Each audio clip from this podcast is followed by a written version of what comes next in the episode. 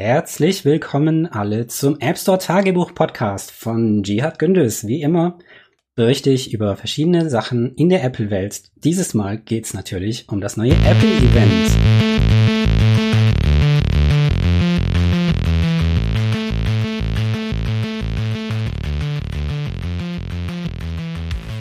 Äh, Ivo. Wie, wieso läuft denn das Intro hier schon, Nico? Ha, äh, hast du das Intro schon angemacht? Ich weiß nicht, hat hier irgendjemand unseren Podcast gehackt? Wer sitzt denn da auf meinem Jihad, was machst du denn schon wieder hier? Ups, bisschen zu viel Swift-Code geschrieben. Ah, ja, ähm, ja. Ja, wo du schon da bist, kannst du auch da bleiben. Du hast sicherlich auch ein Apple-Event geguckt, oder? Ach ja, das Apple-Event, das war auch super, auf jeden Fall. Ja, können wir, oder danke, Nico? danke, dass ihr, dass ihr, danke, dass ihr gekommen seid äh, in meinen Podcast. Ne? Ja, kleiner Spaß am Rande. Ähm, ja, wir hatten ja letztes Mal mit äh, Jihad interviewt und Jihad ist ja auch äh, freiberuflicher App- App-Entwickler. ähm, und da haben wir ihn noch einfach gefragt, hey, hast du Lust mitzumachen? Und ähm, weil er, glaube ich, auch gut was beitragen kann, auch in Zukunft, äh, haben wir uns überlegt, ihn zu fragen. Und er hat, äh, habt ihr jetzt mitgekriegt? Äh, Er hat gleich übernommen hier. Genau, gleich das übernommen. Ruder an sich gerissen. Jo, Wie, wie, wie läuft denn euer beider ähm, ähm, selbstständig sein so? Wie also bei erwartet? mir, bei mir äh, sehr gut. Es ist äh, alles ein bisschen äh, Achterbahnfahrt, aber äh, mit den richtigen, oder ich sag mal, es ist ein bisschen rauer See, aber mit den richtigen äh, Steuermanövern äh, lässt sich durch die raue See ganz gut schiffen. Äh, aber da kommen wir dann, glaube ich, später nochmal dazu. Ich habe jetzt auch im meinem Vor... Fall, Hm, ja? Ja? in meinem Fall, ähm, also ich genieße auf jeden Fall die Freiheit. Das kann ich nur, ähm, ja, immer wieder wiederholen. Es ist einfach schön, die Zeiten selbst einteilen zu können, selbst bestimmen zu können, was man genau macht, worauf man auch den Fokus legt. Also ob ich jetzt zum Beispiel mehr Zeit auf Tests investiere, vielleicht auch mal was öffentlich teile, vielleicht über, ähm, ja, Was sind denn ein Tests? Artikel schreibe. ja, das sind diese Dinge, die man immer überspringt, weil man eigentlich den ja nicht braucht. Ja. Richtig. Ähm, ja, es läuft auf jeden Fall gut. Ich komme nicht so schnell voran, wie ich gedacht hätte, aber es liegt halt an diesen Tests tatsächlich. Bei mir, bei mir läuft's auch ganz gut, weil ähm, ich habe ein Update in den App Store ge geschickt. Das erste Mal seit langem ähm, für eine, eine App. Und zwar, ich habe einfach mal, ähm, weil ich muss ja meine Steuer machen, Einkommensteuererklärung. Ähm, und da muss ich auch immer angeben, äh, was ich über den App Store verdient habe. Das ist jetzt bei mir nicht so viel. Ähm, aber da habe ich einfach mal geguckt, wo, in welcher, mit welcher App habe ich denn letztes Jahr das meiste Geld gemacht? Und das war tatsächlich meine Second Clock. Das ist so eine kleine Uhr, die in der Menüzeile bei Mac liegt, äh, li äh, liegt und die irgendwie einen Euro kostet im App Store. Ähm, und die hat tats- tatsächlich die meisten Einnahmen gemacht letztes Jahr. Und dann, und die hatte jetzt aber schon seit 2020 kein Update mehr bekommen. Be befinden wir uns da schon im fünfstelligen Bereich, oder? Mit Komma, ja, aber Ach so. äh, nee, tatsächlich selbst mit Komma nicht. Ähm, anyway, ähm, äh, und da habe ich ein, ein, ein, ein kleines, einen kleinen Bug entdeckt gestern Abend und dann habe ich den gleich gefixt und äh, hochgeladen und ist jetzt noch nicht deployed, weil äh, in der Zwischenzeit, in den letzten zwei Jahren, habe ich meinen Webserver umge umgezogen und die Support-URL, die stimmte nicht mehr und deswegen ist es jetzt rejected worden, aber das konnte ich dann Oh. anpassen. Ach, das haben die nachgeprüft. das haben die nachgeprüft und jetzt haben, Oh. Jetzt ist es rejected worden und jetzt warte ich auf, das, auf die ähm, zweiten, zweiten Review dafür. Aber halt eine Kleinigkeit zu fixen, aber Metadaten nur. Mhm. Naja, aber Ja, zwei Learnings für mich da, die, die ich da raushöre. Erstens, du hast datengetriebene Entscheidungen gefällt. Ja? Du hast ja, dir die Zahlen angeguckt und ähm, danach entschieden.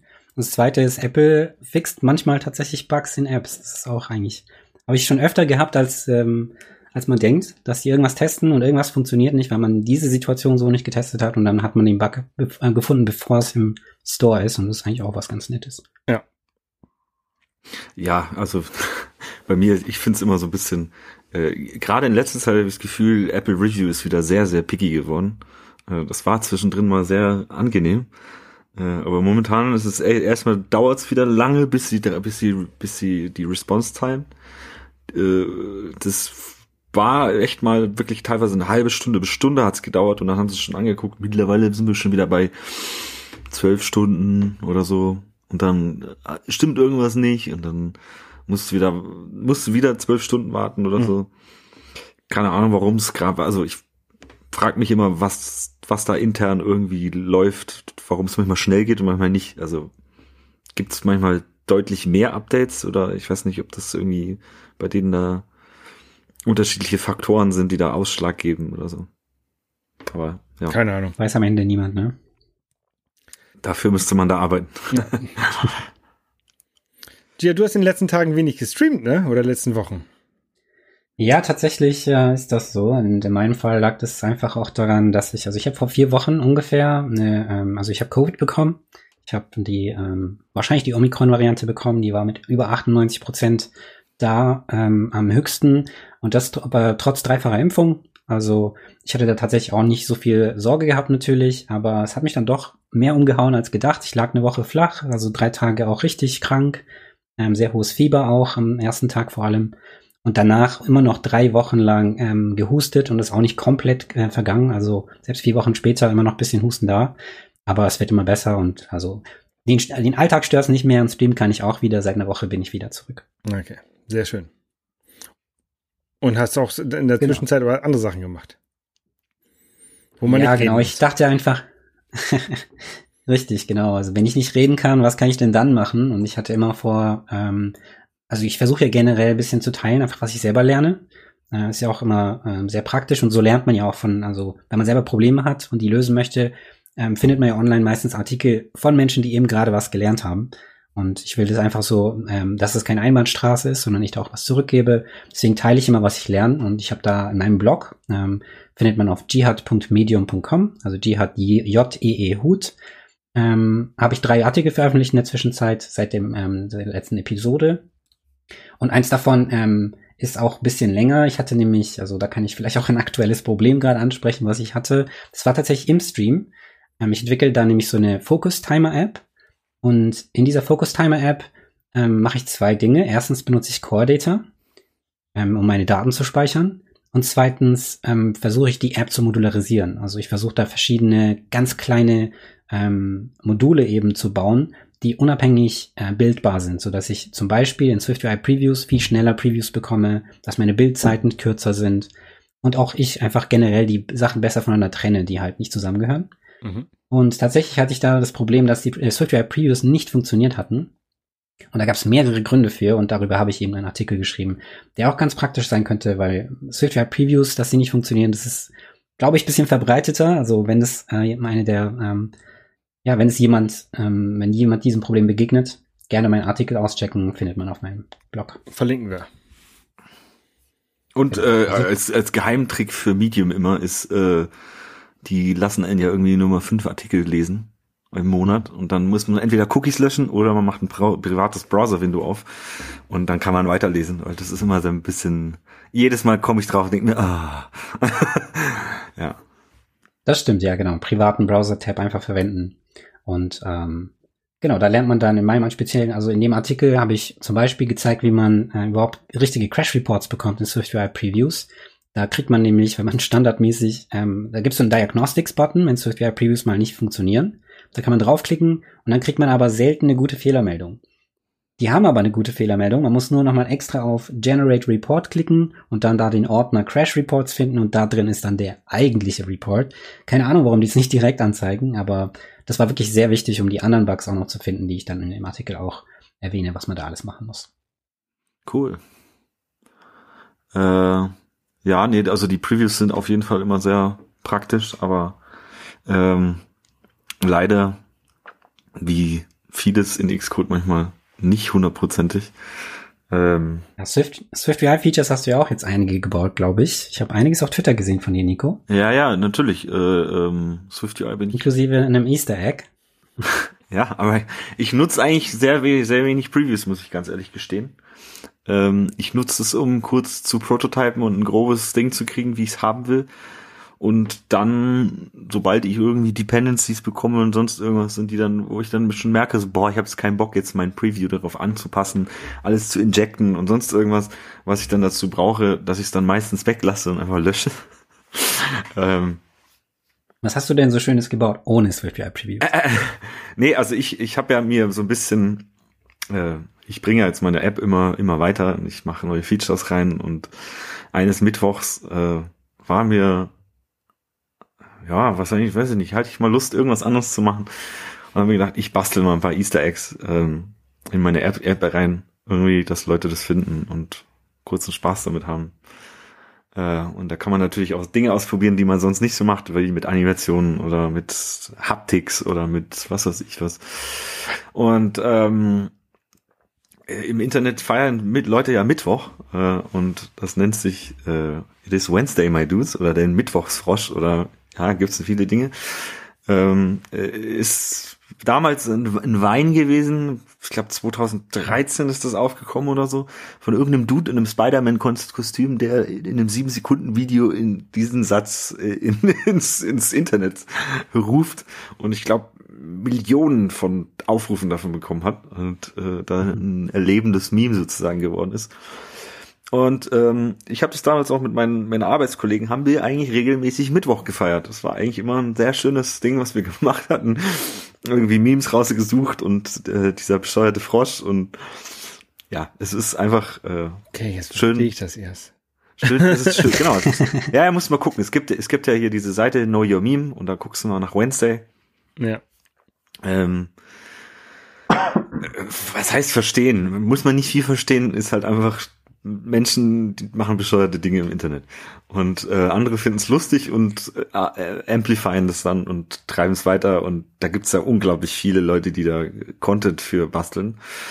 Und genau das habe ich mir auch gedacht. Ich bastel mal sowas in meine App rein. Ähm, hat jetzt erstmal, ähm, ja, ist der, ist der Mittwochsfrosch mit einem Ton dazu und Haptics, die ich gebaut habe mit äh, einer crazy Animation und so weiter, wo ich da auch richtig den ganzen Tag dran Spaß hatte und mich dran erfreut hatte.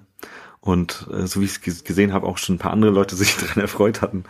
Und als kleine Belohnung dafür habe ich gemacht, hey, man kriegt da noch so ein App-Icon, so hey, dein App-Icon verändert sich und der, und der Frosch ist da drauf und so weiter. Ähm, ja, stellt sich heraus, der App Store oder App Store Review Team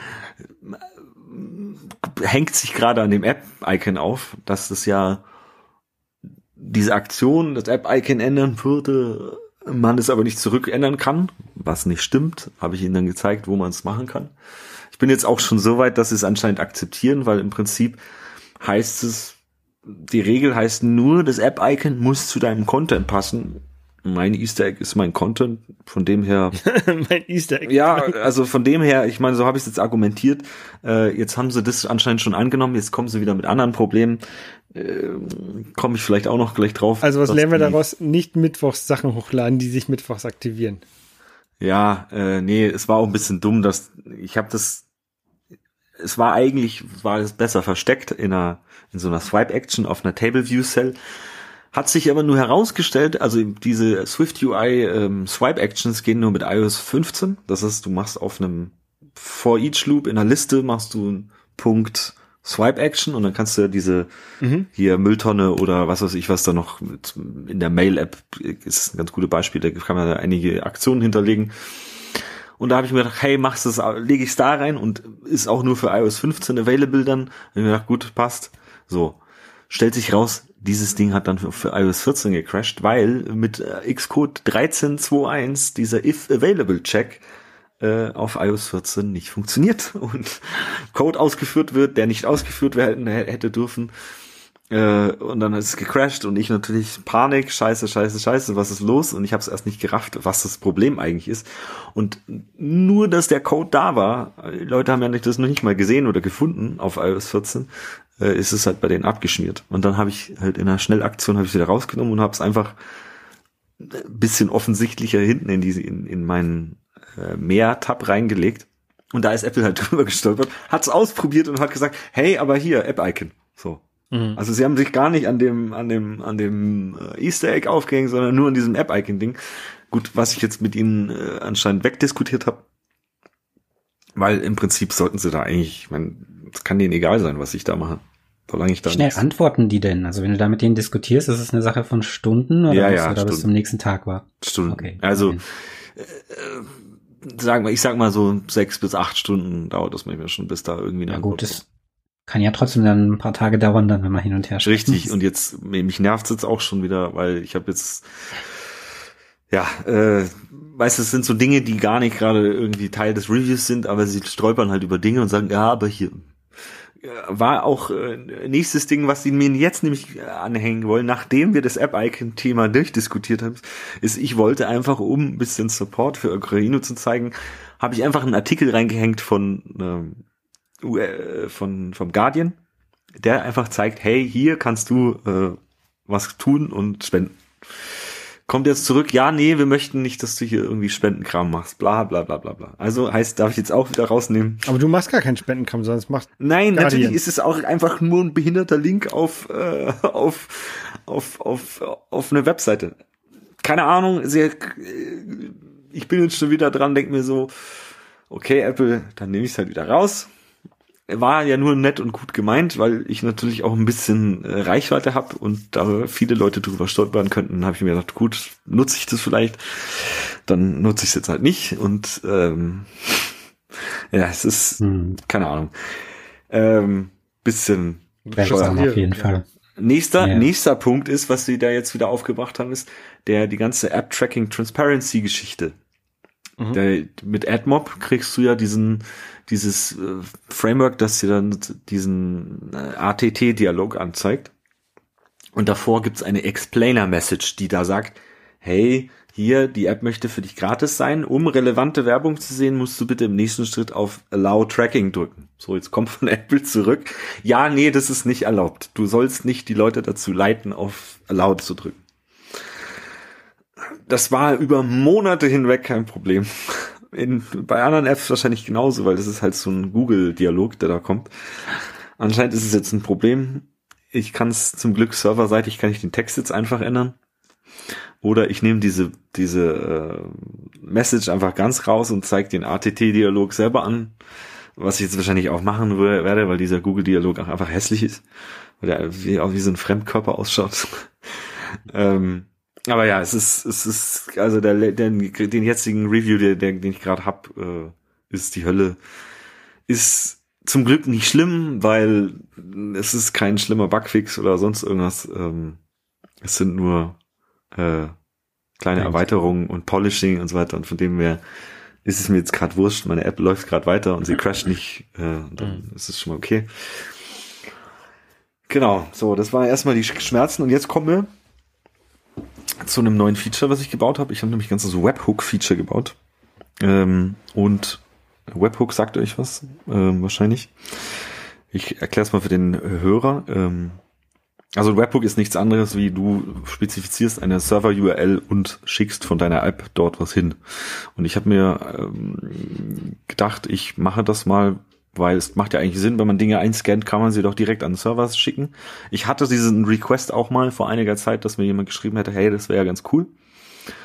Ähm, ja, sieht jetzt so aus, man kann sich per HTTP Basic, HTTP Basic Authentication bei einem Server anmelden. Ähm, HTTP Basic Authentication ist eigentlich nur in dem HTTP-Header äh, dein Username und Passwort ähm, enkodiert als Base 64, was du da hinschickst. Also ist es eigentlich von der äh, kryptografischen Seite kein gutes Verfahren mehr. Es ist leider, es wird häufig genommen. Es ist eigentlich gar keine Kryptographie dahinter.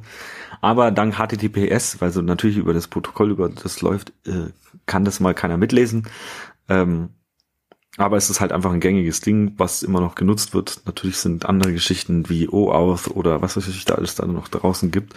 Äh, besser ist halt leider ein Implementierungsaufwand, den ich gar nicht haben will und der auch ich hab, hey, sogar ich habe OAuth implementiert in meiner in meiner Ja, diese die Geschichte ist ja nur, dass, dass ich zum Testen heißt, und so weiter. Was heißt sogar, Holger? Weil Hallo, weil ich, weil ich mir echt Gedanken gemacht habe, um das ordentlich, so ordentlich zu implementieren, weil ich auch mit dem Server reden wollte und das genau. ordentlich machen wollte. Und ich ja, bin ja sonst normalerweise sehr faul, was sowas angeht. Gut, so, das meinst du. Du hast aber beide Seiten in der Hand und ich habe halt nicht beide Seiten in der Hand. Das ist nämlich das Problem. Ah, ich habe also, auch, auch, bei dem einen Server habe ich auch nur eine Seite in der Hand. Ich rede damit der äh, IGDB, das ist ein Game Database. Richtig, aber die wollen natürlich äh, OAuth haben und wenn die das auf ihrer Seite schon haben, ich meine, das auf Swift-Seite zu implementieren ist ja nicht schwierig, aber ich muss halt dem User irgendwie die Basic-Ding dazu geben. Ich meine, jeder kann jetzt sagen, okay, ich nehme irgendeine Instanz, knall mir da meinen Server drauf mit Basic, Basic aus mhm. und dann funktioniert es ja auch.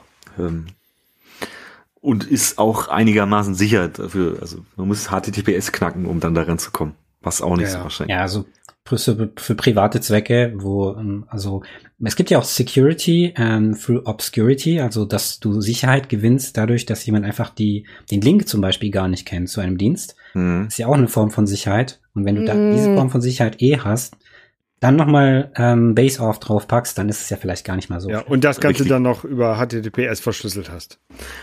Das auf jeden Fall, ja. Das Richtig. Und äh, sein wenn irgendjemand ankommt und sagt, hier, ich gebe dir Geld dafür, dann mache ich das vielleicht auch und dann mache ich es noch besser und, und noch krasser. Und aber für den ersten Wurf reicht das auch vollkommen aus. Ähm, was ich noch nicht so ganz verstanden habe, ist, was können die Leute damit machen? Naja, im Prinzip kannst du jetzt jeden NFC-Tag und jeden QR-Code, den du einliest, die nicht nur einlesen, sondern direkt auch noch an deinen Server schicken. Sagen hier, äh, lass es, lass es, du hast, ich meine, es gibt ja genug mittlerweile ähm, Lagerhäuser, die laufen auch mit ihrem Barcode-Reader da durch und hier scannen Produkt A, Produkt B und so weiter und der Server kriegt gleich mit, ha, hier, hm. okay. Lass es deine private Inventur sein, die du machst, oder? Was ist ich? Äh, irgend, irgend, die Use Cases sind natürlich unendlich, die du damit okay. basteln kannst. Okay. Äh, natürlich kannst du auch irgendeinen QR-Code oder NTC-Tag scannen und dadurch einen Trigger bauen, der halt irgendwas in deinem Home-Automation triggert oder sonst irgendwas. Also da ja, da kann man sich ausdenken, was man will. Ähm, man kreativ werden. Genau, da kann man richtig kreativ werden. So, jetzt noch zu Basic, Basic aus. Im Internet steht viel zu, ja, hier veränder mal deinen HTTP-Header. Nein, nicht machen. Dafür gibt's äh, Methoden in, ähm, muss mal kurz Xcode aufmachen. Ich hatte das hier gerade da. Ähm, in der URL Session Task Delegate gibt's eine Methode, die heißt äh, äh, Session Task did receive URL Authentication Challenge. Mhm. Und da kann man diese ganzen Authentication Dinge äh, handeln. Und man sollte es nicht per Hand irgendwie machen. Ähm, weil dann, das nimmt Apple für einen ab. Ähm, man sollte natürlich die Sachen, die ähm, Username und Passwort aus der Keychain holen. Das habe ich auch gemacht. Ähm, damit das auch, sag ich mal, safe im System abgelegt ist. Und ja, das ähm, funktioniert soweit gut. Ich habe mir da auch einen kleinen Node.js-Server mit Express geschrieben. Ähm, war anfangs für mich, ja, ich habe schon mal so ein bisschen Node.js gemacht. Jetzt auch wieder, ich musste ein paar Videos gucken und wie mache ich das und so weiter. Im Prinzip war es halt echt fünf Lines of Code. Mhm. Weil du hast halt, du musst halt auch nur die richtigen äh, NPM-Packages nehmen und zusammenstecken und dann läuft es. Und ähm, ja, war, war gut. Äh, hat mich zwar ein, zwei Tage gekostet, die ganze Geschichte, aber jetzt weiß ich, dass es funktioniert. Ähm, und da habe ich auch noch eine andere Seite dazu gefunden, das nennt sich Biceptor. Ähm, ist eine Seite zum Testen von REST Calls. Also die kann, machen dir so eine kleine Instanz auf und du kannst da einfach auch deine eine REST-API so mocken und so weiter. Also du kannst hier sagen, hier, wenn der Call kommt, dann schick das zurück oder so weiter. Ähm, B wie in Biene, ne? Genau, B-Scepter, B-E-E-Sceptor, C-E-P-T-O-R.com. Der Bienen-Interceptor sozusagen. Genau, der B-Scepter.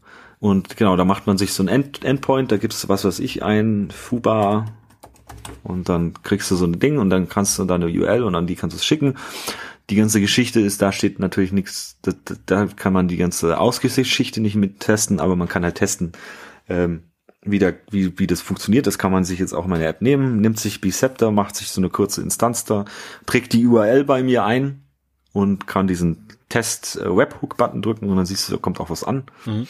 Äh, es sind natürlich jetzt nur Testdaten, weil für den Webhook an sich äh, muss man äh, bezahlen. genau. Weil das natürlich auch ein bisschen Special Receipts ist. Und jetzt kommen wir dann zu dem ganzen anderen Kram noch, den ich dazu gemacht habe. Ich habe nämlich mit einem anderen Entwickler, der ist auf mich zugekommen und hat gemeint so, hey, hier, ich habe gesehen auf Twitter, hey, du hast da auch eine App und so weiter. Hast mal Lust so ein bisschen auf Feedback?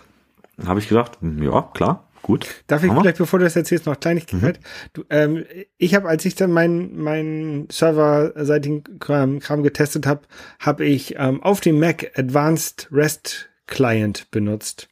Damit sparst du dir diesen Biceptor, sondern du hast, kriegst halt eine ein Serverinstanz auf deinem Rechner, kannst dann über eine Local Host Adresse da was hinschicken und du siehst richtig, was ankommt und du kannst dann auch direkt dann antworten. Kannst dann von Hand was reinschreiben, was er antworten soll. Okay, halt ja, auch, auch eine Möglichkeit. Ähm, das geht aber, aber nur über einen Simulator. Ähm, ich wollte es ja auch am Gerät mal ausprobieren. Das geht auch im weil, Gerät. Ja, aber dann, du hast. Also ich habe dann so ein, wenn, wenn, äh, hab ich das? Ich weiß gar nicht mehr. Ich, auf jeden Fall habe ich das irgendwie gemacht. Ich glaube, if debug sein, und dann habe ich das in Localhost oder ja. in meine Home URL. Ich habe halt auch einfach gegoogelt und habe hab das gefunden, habe gesehen, ja, funktioniert. Äh, ist halt, glaube ich, das schnellste, um ja. Naja, ist okay. Ähm, war für mich halt die, die, die einfachste und schnellste Lösung, die funktioniert hat. Genau. Ähm, Bestimmt viele Möglichkeiten, aber ja. Ja, ja. das Wichtigste ist, dass man halt eine findet, die man kennt, die funktioniert. Ja, ja. Ähm, genau, kommen wir zum Feedback zurück. Also das ist ähm, ein anderer Entwickler, Entwickler, das hat der, der nennt äh, Thiago heißt er mit Vornamen. Der hat die App Replika. Replika ist einen eine Bildschirmspiegel-App, die aller Airplay, bloß aber halt für diese ganzen Smart-Fernseher, alle Samsung TV, LG, was weiß ich, Chromecast, alle möglichen Dinge, die es da gibt. Mhm. Ähm, weil Leute haben ja teilweise iPhones, aber halt nicht unbedingt Airplay zu Hause. Und damit kannst du halt dein äh, Gerät Airplayen und an diese Dinge schicken. Das geht auch nicht nur am Fernseher, sondern anscheinend auch am Tesla und so weiter. Also er hat da schon sehr, sehr viel coolen Stuff gebaut. Und ja, der hat mir einfach mal so ein bisschen Feedback zu meiner App gegeben und hat halt mich gefragt, ja, warum machst du denn kein Abo-Modell und warum machst du denn Werbung und warum hier und, und hat mir viele, viele, viele gute Tipps gegeben, was ich denn tun soll, um meine App besser zu monetarisieren, weil er hätte mir gesagt, du könntest Betrag X, ich sage jetzt nicht wie viel, könntest du machen im Monat. Ich mir dann so gedacht, so, oh, okay, klingt gut. ähm, ja, das habe ich dann jetzt auch mal umgesetzt. Ähm, oder fangen wir erstmal an, fangen wir mal chronologisch an. Er hat mir auch zum viel zum Thema ASO gegeben, also App Store Search Engine Optimization, weil er hat natürlich gemeint, hey, deine App, äh, dein App-Name ist viel zu kurz, beschreibt nicht ganz, was du alles machst und so weiter. Ähm, ändert es doch mal von äh, NFC für iPhone heißt jetzt NFC QR Code äh, Docs für iPhone auch mit einem kleinen äh, Schlenker dazwischen, den ich gemacht habe, weil ich habe mir, äh, er hatte mir empfohlen, apptweak.com, das ist so eine ASO-Seite. Die, da kann man sich einmal für sieben Tage äh, eine Pro-Mitgliedschaft testen, natürlich mit Kreditkarte abgeben und sonst sonst was. Ähm.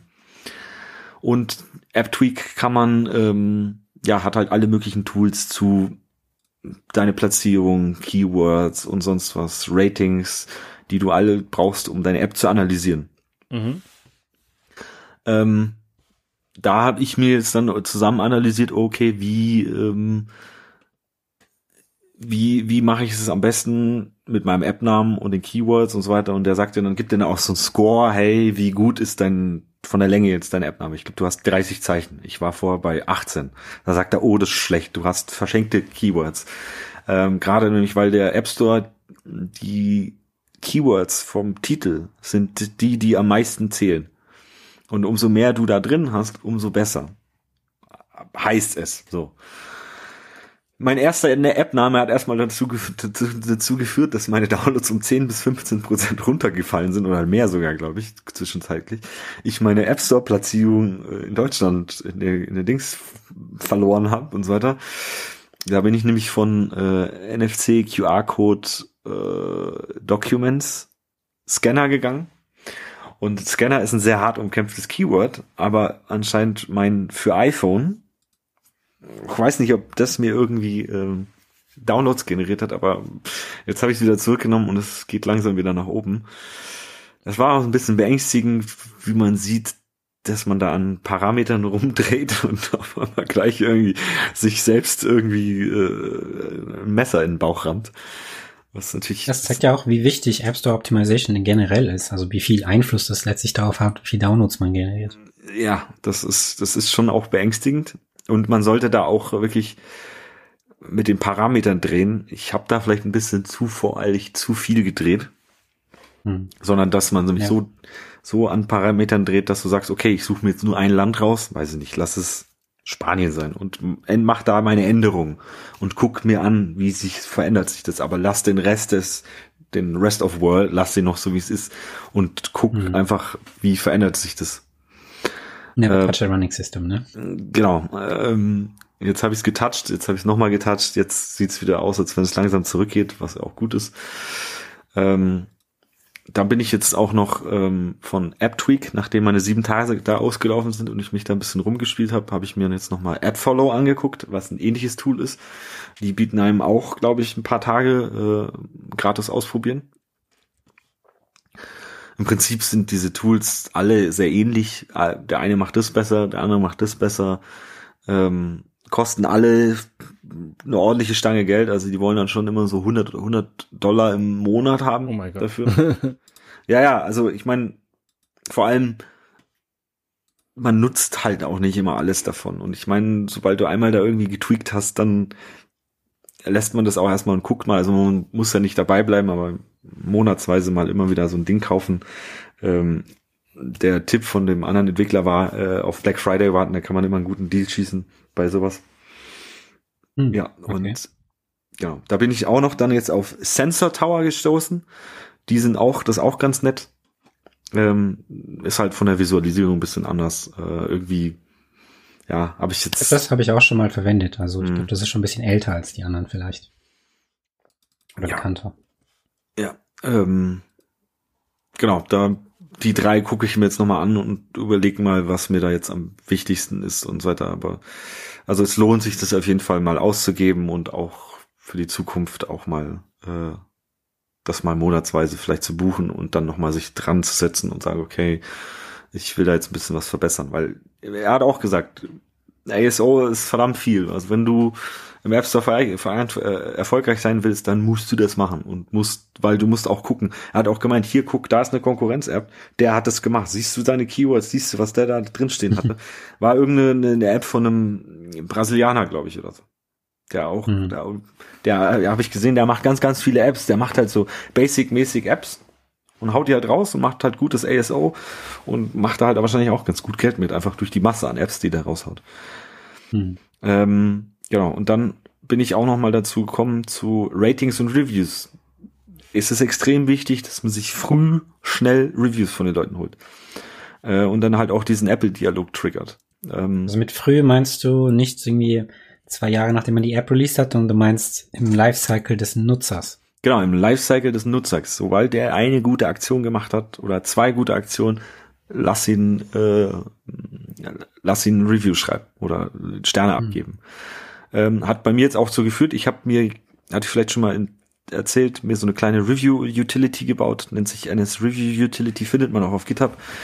NS wegen meinem Prefix. mein, mein, mein Prefix ist mein, klar, Leute denken, das ist alter Objective-C-Code, aber nein, es ist meine Initialien. Äh, mir ist es auch ziemlich egal, ob das jetzt äh, irgendjemand so Next sieht. Step, Next Step gehört eigentlich dir, das ist eigentlich genau, genau, das ist, äh, genau. ähm, ja, genau. Und äh, NS Review Utility löst das für einen. Und zwar, du kannst da angeben, hier, ich möchte nach so und so viel App-Starts möchte ich das haben und nach so und so viel positiven Aktionen möchte ich, dass du diesen Review-Dialog triggerst. Und du kannst es halt auch resetten. Also ähm, im Prinzip ist es wie so ein Happiness-Index, der hochgezählt wird oder wieder auf Null gesetzt wird. Ähm, den habe ich jetzt gestern noch mal ein bisschen verändert. Äh, du musst den mindestens den Happiness Index um eins erhöht haben, so dass du ähm, dieses Ding triggerst und nicht nur durch die App Starts. Also ich habe jetzt für meine App gerade drin, nach drei positiven Aktionen trigger ich das oder nach jedem zweiten App Start. Ähm, hat aber so in meiner Überlegung dazu geführt, wenn ich jetzt einen Crash hätte, würde das genau dafür zu führen, dass du einen Crash bekommst. Also beim ersten App Start Crash machst die App wieder auf und dann kommt gleich so, Herr, und jetzt bewährt man. Ganz schlecht. ähm, das willst du ja natürlich nicht. Deswegen habe ich gesagt, okay, ich mache, sobald ein Crash kommt, setze ich ja den Happiness-Index wieder auf Null und solange mhm. dieses, dieser Happiness-Index auf Null steht, wird nie ein Review gefragt. Ähm, auch nicht bei App-Starts. Ähm, ja, soweit das sehe ich jetzt auch schon in meinen Zahlen. Das hat extrem viele Reviews gebracht. Extrem auch, sag ich mal, 85 Prozent gute. Fünf Sterne einfach ohne Kommentar, einfach fünf Sterne. Natürlich die, die die einen Stern geben, die sind dann halt auch die, die leider in App Store kotzen. Ähm, so nach dem Motto, äh, was, machst du jetzt ein Abo, äh, Abo-Modell, yeah, gelöscht. Schreibe ich ihm zurück, du, du kannst die App auch weiterhin kostenlos benutzen falls du die, die, sag ich mal, schon sehr pro-mäßigen Features oder die Erweiterung haben willst, dann zahlst du etwas. Ich meine, du kannst trotzdem meine App kostenlos weiter benutzen äh, mit kleinen Werbebannern. Ich zwing dich ja nicht, aber ja, da kann man auch nichts machen. Haters gonna hate. Die ja, halt genau. Mal so. Deswegen, und da musst du halt einfach, da hilft es auch einfach auf diese Reviews antworten, freundlich antworten, sagen, hey, hier, so und so sieht's aus. Ähm, auch wenn man da manchmal nicht so dran gewillt, äh, gewillt ist, auf eine blöde, blöden Angepöbele zurückzupöbeln, aber sollte man natürlich nicht tun. Kann man natürlich auch immer wieder ändern, falls man es mal tut. Oder auch löschen. Ähm, genau. Und die Hoffnung ist ja dabei so ein Response auf einem Review, dass der andere vielleicht sich doch noch äh, umentscheidet und vielleicht ja äh, nicht so was Blödes schreibt. Die anderen, die das halt lesen, dass sie wenigstens ähm, deine Erklärung lesen können. Genau, Antwort. richtig. Finde ich fast schon wichtiger. Ja, ja. Genau. Und ähm, zu diesem ganzen Feedback habe ich jetzt natürlich dann auch, äh, hat er mir, hat mir der Kollege gezeigt, okay, ähm, wie man denn ein Abo-Modell gut umsetzt. Und bei so einem Abo-Modell ist natürlich eine gute Paywall und ein gutes Onboarding das A und O.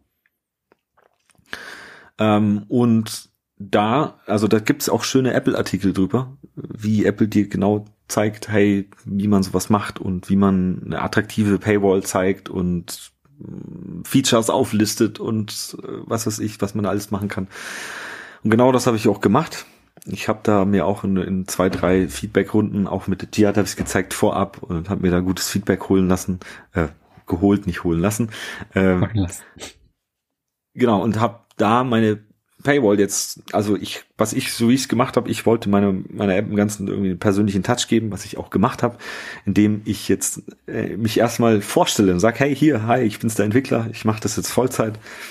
Äh, kann man sich jetzt auch einfach mal meine App runterladen und das einfach mit durchklicken, falls man es noch nicht gemacht hat. Und man kann, man kann deine Hand ganz oft schlagen. Das genau, das ist nämlich das nächste Easter Egg, was ich eingebaut habe. Du kannst mir ein High Five geben. Und du kannst es so lange machen, bis ich sauer werde. Also wenn das irgendwie zehnmal. Bis deine Hand wehtut. Genau, bis meine Hand wehtut bis ich äh, Angry Emojis rausfeuere.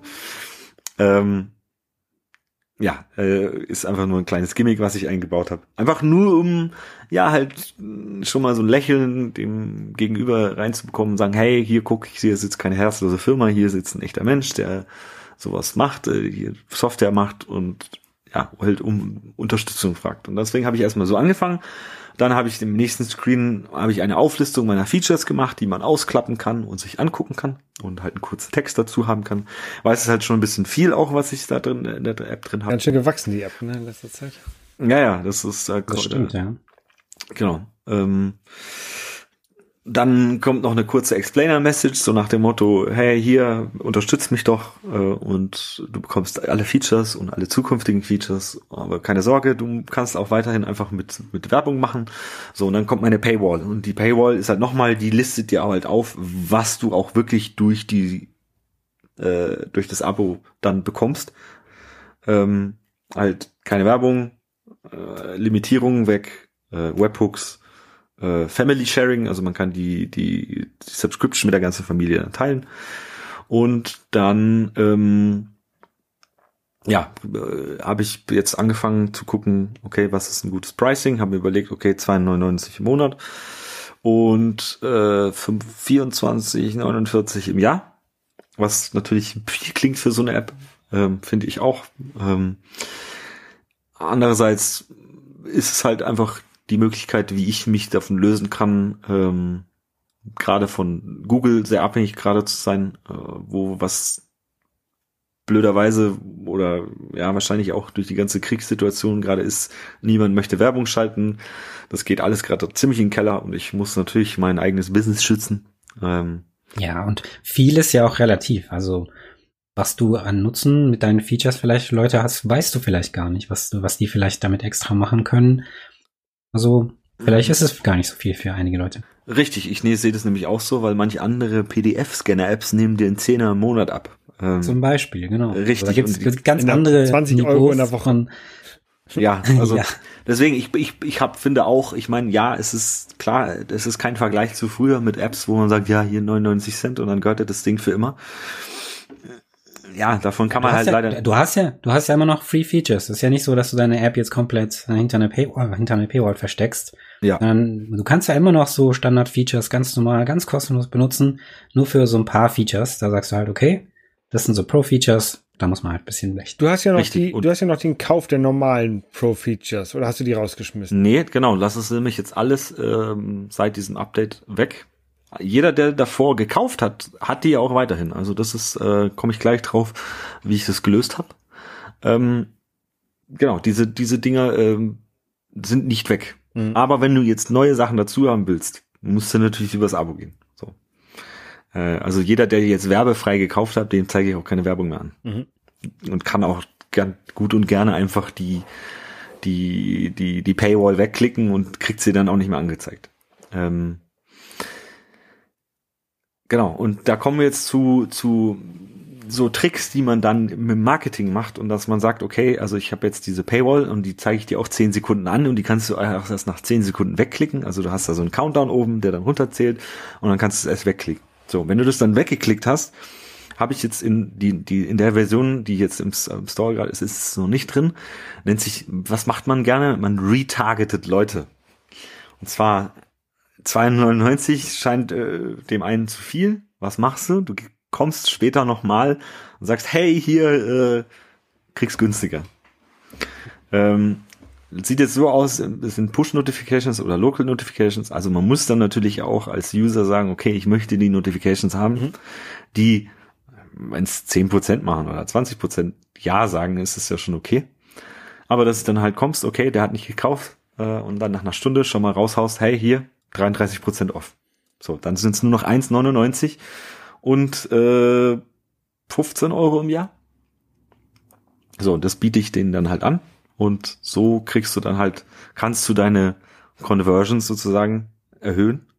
Und das kannst du halt auch machen mit, da komme ich jetzt noch drauf, ähm, bin ich nämlich, hat er mir einen, einen Service empfohlen, der nennt sich Conversion, aber mit Q, also Conversion.com oder IO, nee, .io, glaube ich, ist es. Ähm, und das ist im Prinzip dasselbe wie Revenue Cat. Revenue Cat ist einfach, das sind, die bieten dir so In-App-Purchase Framework an, was halt on top auf StoreKit liegt und eine komplette also StoreKit ist Framework, um In-App-Purchases zu machen. Ne? Genau, richtig. Ähm, dieses Conversion ähm, bietet dir ein Framework, was halt on top von dem liegt und deren Serverinfrastruktur noch dazu gibt. Äh, heißt, du hast eine nettere API, um mit Purchases zu interagieren. Du hast im Prinzip, ähm, du legst dort deine Produkte an und dann legst du Permissions dort an und diese Permissions, du kannst durch äh, also mein Produkt heißt jetzt Unlimited Weekly, äh, Unlimited Monthly und Unlimited Annual. Und diese zwei Produkte an, äh, haben, kriegen die Permissions für alle Features. So. Mhm. Das heißt, deswegen konnte ich auch meine alten äh, äh, Käufe, konnte ich mit diesen Permissions verlinken und sagen, okay, wer Ad-Free gekauft hat, hat Permission Ad-Free. So. Wenn du Unlimited buchst, kriegst du alle Permissions. So. Dann hast du immer noch so dieses, dieses Ding, dass du dann in deinem Code sagst, du sagst einfach Conversion, Punkt, check Permissions und dann kriegst du eine Liste von Permissions zurück und machst dann halt deine, deine Features an oder aus. So. Ich, die halte ich mir sozusagen, die, die werden beim App-Start abgefragt die hältst du dir im, im, im Speicher und dann fragst du zur Runtime ab, hey, wurde dieses Produkt gekauft? Ja, nein, so. Ähm, hm. was, was passiert, wenn die Person kein Netz hat, während sie die App startet? Das bleibt alles gecached. Okay. Das ist alles gecached. Also ähm, solange das, also das wird, das behaupten, also ja, ich habe es auch schon gesehen, ja, es wird einfach gecached ähm, und es ist nicht weg. Ähm, also du wirst nicht, weil du kein Netz hast, äh, deine Features nicht benutzen können. Ähm, also du musst es, also ich, als ich mein Abo eingebaut habe, ähm, habe ich nur extra serverseitigen Code geschrieben, um halt das App Store Receipt zu ähm, verifizieren. Das macht das jetzt mit. Das macht das alles mit. Ähm, und die sind auch bis 20.000 Euro im Monat gratis. Wieso habe ich das denn alles selber programmiert? Ja, frage ich mich auch, weil ganz ehrlich, bis, bis du 20k im Monat zusammen hast, das dauert ein bisschen. Und selbst dann, ich glaube, dann wollen sie bis 30k, wollen sie 199 Euro im Monat haben. Also wenn ich 20k im Monat mache, dann sind mir die 199 Euro, sag ich gerne, nimm, take it. Ja, klug, kluges Pricing da. Also es lohnt sich quasi für jeden da. Ja, ja, finde ich auch. Und, und ähm, da kommt jetzt auch noch dazu, die bieten ja noch mehr. Also die bieten dann so Geschichten wie, die wissen ja, hey, jetzt hat jemand, ist zwar noch aktiv im Abo, aber hat das Abo gecancelt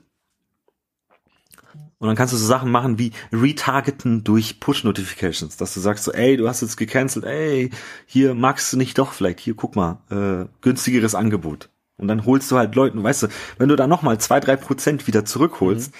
kannst du halt im, durch diese ganzen Tricks, sag ich mal, dein äh, Einkommen steigern. Ähm, ich bin da noch recht frisch jetzt drin. Ich sehe schon ganz gute Zahlen. Einfach äh, ich keine Ahnung, es läuft jetzt eine Woche, eineinhalb. Ähm, ich habe schon ein paar Subscriptions und es hilft mir auf jeden Fall gerade darüber hinweg, dass AdMob einfach richtig schlecht läuft. Also von AdMob, wo ich teilweise früher mal 200 Euro am Tag bekommen habe, bin ich jetzt bei 50 und das ist halt so schon äh, gefährlich, wo ich dann sage so, uh, äh, kann ich davon noch leben? Deswegen muss ich mich jetzt gerade breiter aufstellen und das tue ich dadurch. Ähm, hoffe ich, ganz gut. Mhm. Und äh, bei den Subscriptions, das muss ich natürlich jetzt gucken, wie sich über die Monate ausbreitet. Ähm, interessant, genau, interessant da, ist, dass man bei, wenn man auf der, ich bin jetzt nur auf der Webseite vom App Store, von deiner mhm. App, da steht halt nur eine bei den Subscriptions, da steht nur Unlimited Monthly für 2,99 drin. Da sieht man nicht den Yearly und da sieht man ja auch nicht den reduzierten Preis. Und häufig hast du auch so, wenn du in irgendeine App gehst, dann siehst du halt hier Premium Features für 5 Euro, für 3 Euro, für 2 Euro. Ne? Ja, ja, ja, pass auf, das ist, ähm, ich weiß nicht, woran das liegt. Ähm, lustigerweise, weil ich ja schon eine ellenlange Liste an alten Inner-Purchases Ja, die sehe ich. Richtig, genau. Und die, dieses ganze Unlimited habe ich nämlich auch noch nicht gesehen. Ähm, warum? Hast du das, hast du das, hast du das bei Conversion angelegt? Äh, ja, ja, habe ich alle angelegt. Habe ich, habe ich alle angelegt. Ähm, kann das sein, dass es sowas wie keine Ahnung, es ist halt anscheinend die, die für den App Store ist die ist die äh, Liste anscheinend zu lang und dann schneidet er sie ab. Mir ist es eigentlich ganz recht, weil dann sehen die Leute erst nicht auf den ersten Blick. Das mit diesem äh, mit diesem Featured äh, Unlimited Monthly ist nämlich das, dass du äh, ja jetzt in der App Store Suche kannst du ja deinen eigenen Inner Purchases promoten, was ich natürlich mit dem äh, monatlichen gemacht habe, weil der sieht natürlich preislich klein aus. Man andererseits sieht der User auch sofort, hey, ah, okay, das kostet so viel. Also, weißt du, du hast da mault keiner sofort rum und sagt, äh, was jetzt habe ich so runtergeladen, 2,99, sondern man sieht sofort hier 2,99. So. Ähm, und was du halt noch kriegst, ist, du, du nimmst den anderen Leuten, weißt du, gerade wenn du nach NFC suchst, die Leute sehen die nächste App gar nicht. Es ist halt echt so, du musst da deutlich weiter scrollen, weil mein Ding halt einen kompletten App Store Eintrag nochmal annimmt. Also wenn du auf dem, du auf dem iPhone das so eingibst, was natürlich ziemlich fies den anderen gegenüber ist. Aber ja, man muss halt die ganzen Tricks nutzen. Ähm, ja, finde ich, finde ich auf jeden Fall ganz cool. Ähm, und ich sehe aber jetzt hier auf dem, im Browser sehe ich aber auch jetzt die Unlimited monatlich und Unlimited Nee, ja, unsere, jährlich sehe Unsere Zuhörerinnen, die wissen ja auf jeden Fall jetzt Bescheid. Genau. Also nicht ja, ja, kaufen. genau. Äh, wartet, wartet, bis ich euch äh, die 33 Prozent auf Push Notifications schicke. äh, ja, nee, es, es ist auch noch mal ein, es ist auch noch mal ein extra, der heißt dann Unlimited Monthly Special. Also nicht Discount, sondern Special. Aber ja, der taucht dann auch in dieser Liste auf. Und ja, äh, das ist ganz normale Techniken, die auch andere große Firmen machen, die dann halt deine Zahlungsbereitschaft ausprobieren. So. Macht Tinder, macht Candy was weiß ich, machen, macht Candy, das machen die alle, die wissen schon, wie das funktioniert. Äh, da mache ich, da habe ich jetzt nichts neu erfunden. Ich habe an der Uni ähm, Volkswirtschaftslehre als Nebenfach gehabt und da hieß das, also es hat einen Begriff dafür, mhm. für dieses ähm, je nach Zahlungsbereitschaft verschiedene Preise zu geben und das nennt sich Preisdiskriminierung. Mhm. Klingt ziemlich negativ, aber so heißt es einfach und das ist wirklich sehr, sehr verbreitet und das studiert man auch einfach. Das ist irgendwie Standardlehre ähm, Lehre bei denen. Mhm. Ja. Es ist ja auch so, wenn du, Begriff wenn, wenn, du, wenn du Reisen buchst und du buchst sie mit dem Handy, mit dem iPhone, dann sind die teurer, als wenn du sie mit dem Android-Telefon buchst oder mit dem Windows-PC. Ja, gibt echt viele verrückte Sachen. Und unter anderem das finde ich wirklich ziemlich krass. Mhm. Obwohl, obwohl ich das jetzt eigentlich auch, ich habe das auch schon mal öfter ausprobiert, über dann, weiß ich, über Tor-Browser zu buchen und habe dann aber auch nicht wirklich andere Preise gesehen. Ähm, ja. Und als allerletzten Punkt jetzt noch, bevor ich aufhöre zu reden, äh, habe ich noch gefunden, ähm, auch jetzt auf Twitter, einfach nur mal als ähm, für die Ukraine-Krise äh, ist es auch wichtig für die gerade die Ukrainer und auch die, die Russen, die im Land wohnen und zu Informationssperren haben, ist VPNs zu haben. Und da bin ich über eine kostenlose App gestoßen, die auch einen kostenlosen VPN macht und der nennt sich Nth-Link, also N-T-H-Link. Ähm, Habe ich einfach mal ausprobiert, runtergeladen, VPN aufgemacht, Speedtest gemacht und dachte mir so, wow, okay, ist krass, läuft echt gut. Ähm, ohne, ohne Werbung, ohne Scam, ohne, keine Ahnung. Ich weiß nicht, ob man das jetzt für seinen privaten Quatsch nutzen sollte. Aber einfach nur, dass ähm, ich traue gerade ja VPNs, die ich nicht selber aufgesetzt habe, nicht. ja, ich. Sie mit Statistiken, ne? Ich, ich weiß Statistiken, auch nicht. Statistiken, die man nicht, mhm. die man nicht selbst gefälscht hat, denen darf man nicht drauf. Ja, also ist, ich habe es auch nur ausprobiert. Du kommst bei irgendeiner äh, US-IP raus. Ähm, ja. Also wie finanzieren die sich denn? Also sowas ich, interessiert mich ich dann. Glaube, ich glaube, dass die irgendwie so halt so na äh, NGO finanziert sind oder so. Bin dann nicht ganz okay. sicher. Aber das finde ich immer gut zu wissen, wenn es um Sicherheit geht, einfach zu gucken, wie die sich finanzieren. Hm. Und zum Beispiel bei Apple ist es ja so ganz klar, die finanzieren sich über ihre Produkte, deswegen brauchen sie weniger Daten zu verkaufen und so weiter. Hm. Ähm, genau, wäre auf jeden Fall gut mal zu prüfen. Aber sehr interessant. Apple, die wollen einem ja auch jetzt wieder Sachen verkaufen, um, um mehr Geld einzunehmen. Ähm, habt, ja, habt, ihr, habt ihr diese große Werbeeinveranstaltung gesehen äh, in den letzten Tagen? Die habe ich live mitverfolgt und ich wollte sogar streamen, also ja. Wollte? Ich habe es auch verfolgt, ja. Ich wollte, ja. Leider darf man ja ähm, den Content selber nicht streamen von diesen Apple-Events, äh, weil die da sicherlich auch irgendwie Musik und so weiter drin haben. Und dann nur eine Reaktion wollte ich dann auch nicht streamen. Da habe ich es mir ganz gemütlich angeguckt. Ja, ja ich habe ähm, das auch angeguckt und habe gleichzeitig noch den Stream von meinen Freunden von Apfeltalk äh, angeguckt. Die streamen nämlich immer zu, zu Keynotes aber natürlich auch nur ihren Kommentar. Und dann sagen sie, okay, hier am Anfang 30 Sekunden mhm. pausieren, damit du den Kommentar quasi live hast, diesen, diesen Versatz, aus dem, um den auszugleichen. Ähm, ja. ja. ich, also ich, ich verfolge das mit, ich finde das auch interessant. Ähm, ja, ich wollte es in dem Fall nicht machen. Nico, hast du geguckt? Ja, ja, ich habe auch geguckt. Äh, ich habe äh, leider nur, äh, ich habe im Auto angefangen und oh habe es dann hier weitergeguckt. Ähm, ich habe leider so ein leichtes Loch drin gehabt, aber es war nicht so schlimm, glaube ich. Es war, glaube ich, gerade beim iPhone SE. So, ja, äh, wir, wir, können ja über die über die uninteressanten Sachen am Anfang können wir, können wir schnell rüberspringen. Ähm, irgendwie ja. neue neue Serien und neue Filme angekündigt. Ähm, ich habe da jetzt so spontan nichts gesehen, was mich super interessiert, ähm, aber waren ein paar große Namen dabei an Schauspielern.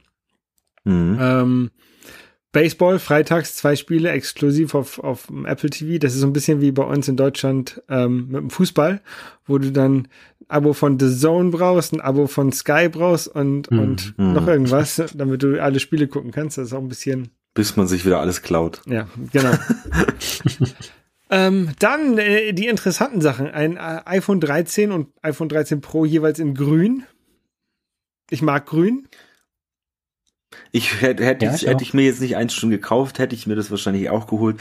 Aber äh, prinzipiell ist mir das auch wurscht, weil ich tue es dann eh wieder in so eine Hülle und dann sehe ich es halt auch nicht mehr. Ja. Ich meine, ich hatte, ich hatte ja vorher das 12 Pro in diesem Blau in der schwarzen Hülle und jetzt habe ich das 12, 13 Pro in grau mit meinem Sticker hinten drauf in der, in der schwarzen Hülle. Also der Sticker, der ist da drauf und dann ist halt eine Hülle drüber, dann sieht man den Sticker wieder nicht. Genau, das ist also von, von dem her ist es sowieso immer ein bisschen Banane, weil äh, ich bin ja, ich arbeite ja immer ich kauf mir, ähm, hüllenlos. Oder ich kaufe mir es ähm, seit nicht nicht hm? so oft. Ich kaufe immer eine durchsichtige Hülle. So kann man immer noch. Ja, aber die schauen, die schauen nach, nach einer gewissen Zeit irgendwann, die vergilben immer so. Ich weiß nicht, die schauen immer ganz. Das ist, wenn du eine billige kaufst. Also ich habe jetzt hier eine, die habe ich seit fast zwei Jahren und die läuft noch gut. Ah, okay. Ist nicht vergibt. Hm. Von Case nee, G ist die, ich. mag, ich mag halt diese, diese ähm, Speaking Cases sehr gerne, weil die halt auch von der Texturierung so ein bisschen haben. Und das ist natürlich auch. Ja, man sieht ja man sieht ja ein bisschen die Farbe an der Kamera dort, ne? An der Kamera ja, ja. Ähm, und dann kann man die Hülle in der Farbe holen und dann sieht es irgendwie wieder passend aus. Naja, Farbe ist ja jetzt ein anderes Thema. Ja, ja, nee, bei mir war es einfach nur, dass die, die, ich musste das mit diesem MagSafe holen für meinen neuen Halter und scheiß Hülle kosten einfach mal 25 Euro. Obwohl die sonst ohne Magnet kosten 10er. hm. Naja. Ja. Aber hier sieht man auch so eine Art Retargeting, das Apple gemacht hat um zum Thema Retargeting zurückzukommen. Mhm. Die haben dasselbe Produkt einfach in der anderen Farbe sozusagen nochmal neu angeboten, ja. dass es neu wirkt und wieder ein paar Leute dazu ja. angeregt werden, das ja. zu kaufen. Ja, schade, schade, dass ich, äh, es ist leider ein Monat zu spät war, sonst hätte ich schon den grünen genommen. Ja. Das ist ja auch so für die, für die Leute, die nicht unbedingt gleich das Neueste kaufen oder die halt nicht so Apple verfolgen, wie wir es tun, die ja gar nicht wissen, dass im September kommen neue Geräte rauskommen. Die kaufen halt, wann sie halt eins brauchen. Ich habe auch Kollegen, die kaufen sich auch im August ein neues iPhone und ärgern sich dann, hm. dass ein Monat später ein neues da ist. Ähm, äh, anyway, ähm, ja, also, aber ich habe noch mein 10R und das ist immer noch gut genug. Ähm, ja, das, da ist, ich meine, die Dinger sind, ich habe selbst hier immer noch 7 Plus und ein, iPhone, ein altes iPhone SE, die funktionieren immer noch super. Also ja, ein, ein ja. neues iPhone SE haben sie jetzt auch wieder vorgestellt. Mhm. Ähm, wieder in dem kann ich jetzt noch iPhone 6 Design sagen? Also mit, mit Home, Home Button. Hm, ja, finde schon. Ähm, Oder iPhone Ja, 8 eigentlich, eigentlich, eigentlich ist es, ich weiß nicht, ob es jetzt iPhone 8 Design ist, eigentlich eher, aber ich weiß schon, was du meinst, ja. Ich verstehe auch immer noch nicht, warum es jetzt, äh, wahrscheinlich einfach aus Kostengründen ist natürlich diese alte Design einfach noch billiger als jetzt das vollflächige, aber, aber eigentlich ein iPhone SE mit Fullscreen Display wäre schon nicht schlecht gewesen. Also es gibt ja eigentlich keine anderen iPhones mehr, die noch Touch ID haben, oder gibt es da noch mhm. andere iPhones? Nee. Ist ja der einzige noch. Das heißt, man könnte ja sagen, dass es noch der eine ist, wo Apple sagt, okay, diejenigen, die Touch ID besser fanden Trump, als Donald Face Trump zum Beispiel, die können sich das. Genau, Donald Trump mit kleinen Fingern. Trump zum Beispiel, genau. ja. Also ich, in dem Fall ist es ja sozusagen eine Art von verschiedene Arten von Produktanbieten ja. in dem Fall.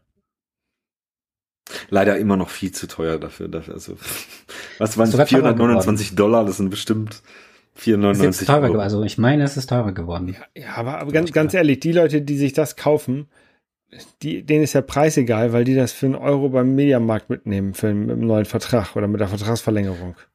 Also ich habe meiner Mutter jetzt ein, ein altes 12 Pro äh, für 6,80 äh, günstig geschossen, was ein, ein, eineinhalb Jahre alt war oder so. Äh, das hat sich deutlich mehr gelohnt, als jetzt so ein SE für 500 Euro neu zu kaufen. Also ja, aber mit, mit, mit einem günstigen Vertrag kriegst du das für einen Euro oder für null oder ja, ne, deswegen. Ja, aber günstiger Vertrag heißt ja auch immer, ne, also ich meine, ein Vertrag, der verdient ja auch, die verdienen ja auch ja, was. aber das. meine, die wollen auch 40, 50 Euro im Monat mittlerweile haben. Anyway. Ähm, anyway. Ansonsten gibt's halt, da ist ein A15 drin und ist schnell und ist gut und äh, ist wahrscheinlich auch ausreichend für das meiste. Und hat auch NFC. Ist das neu da drin? Also gab's nee, nee, das, das auch das vorige SE hat es schon NFC drin. Okay. Also das SE 2. Äh, dann wurde das äh, iPad geupdatet und zwar das mittlere Modell iPad Air ähm, auf auch ein M1-Prozessor, den der, der vorher dem iPad Pro ähm, vorbehalten war. Ja. Da waren noch einige überrascht, weil eigentlich der, einer der Hauptgründe für ein iPad Pro war ja noch zwischen dem iPad Air, dass der halt einen M1-Prozessor hatte und deutlich schneller war. Mhm. Und dieser Grund ist jetzt auch wieder weg.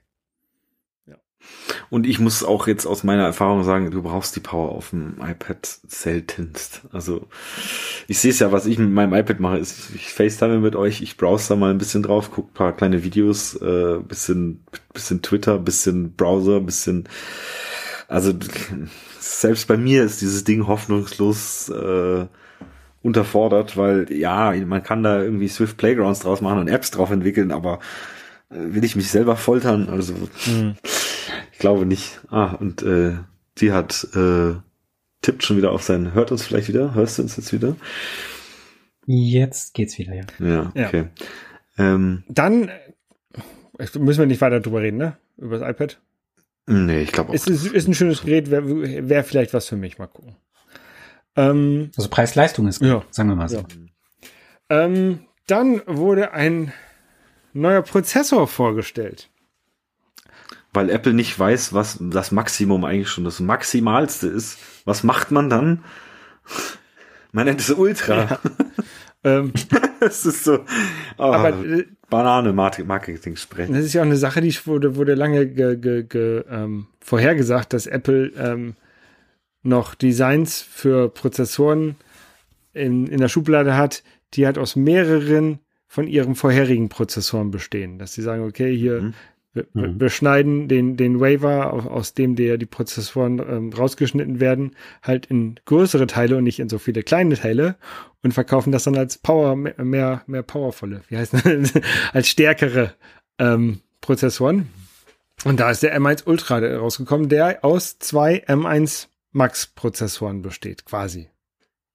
Mhm. Genau. Also die sind wohl von Anfang an so designt worden, dass man sie mit einer schnellen Datenverbindung zusammenkleben kann sozusagen. Und das macht Apple jetzt wohl. Und die ähm, fungieren wohl auch als ein Prozessor. Also ist auch wichtig für Leute, die ähm, Software schreiben, die eben auf Multiprozessor-Ebene Software ausführen wollen. Apple hat behauptet, dass es sich ähm, genau wie ein Prozessor anfühlt beim Programmieren. Also da muss man wohl nichts Spezielles dafür tun. Ist auf jeden Fall sehr cool, was da an Power mittlerweile äh, ja, rausgeholt wird und ja. möglich gemacht wird. Genau. Und äh, reingesteckt haben sie den gleich in einen neuen, neuen Mac, der für Studios gedacht sind. Und was ein Studio ist, haben sie dann in so einem Werbespot auch ge gezeigt. Irgendwie äh, kann Grafikstudio sein, kann Musikstudio sein, kann ein, ein App-Entwicklungsstudio sein. Ähm, und ja, deswegen heißt er jetzt Mac, Mac Studio und ist quasi ein etwas höherer Mac Mini mit mehr Power. Also ich muss ganz ehrlich sagen, ich fand die Tonne schöner. ich fand, also ich finde das Ding einfach nicht schön, aber gut, das ist jetzt halt, meine Apple macht jetzt, ist ja auch okay, äh, mehr Funktionalität als Design, aber genau, weiß nicht. Ist ja so, die Designsprache ist ja gewechselt von Johnny Ive, also ja. Form ist wichtiger, ähm, jetzt Richtung mehr ähm, Form folgt Funktion. Und dann mhm. denken sie sich einfach, okay, was für Anschlüsse brauchen wir eigentlich? Und ähm, der neue Mac ähm, Studio hat ja auch ziemlich viele Anschlüsse, mhm. insbesondere auch vorne. Und das macht's ja auch, ich sag mal in Anführungszeichen, ein bisschen hässlicher, dass er jetzt vorne so zwei USB-C-Anschlüsse hat und noch einen SD-Kartenslot hat. Ich persönlich finde ja, das sieht aus wie ein Gesicht schon fast. Also ich finde es eigentlich ganz nett. Mhm. Aber genau, äh, Form folgt jetzt Funktion. Ja, also ich finde ihn halt nur irgendwie so ein bisschen, der sieht schon sehr klobig, klotzig aus. Und wenn man, klar, die Leute haben über die Tonne gelacht und so, aber die sah schon, die war schon schön. Ja, die Tonne war ja Mac Pro, den, den gibt's ja immer noch. Bezieh ja, be beziehungsweise, meine, den, den, da wird es ja noch ein, ein, haben sie ja quasi auch angeteasert, dass es, der wird wahrscheinlich bei der WWDC vorgestellt werden. Ähm, mhm. Ein Mac Pro mit M1 Ultra oder auch noch was Größerem, keine Ahnung. Oder gleich M2, was, wir, wir können ja mal Glaskugeln, was kommt nach um M1 Ultra? M1 Megatron oder M1, M1 Extreme vielleicht.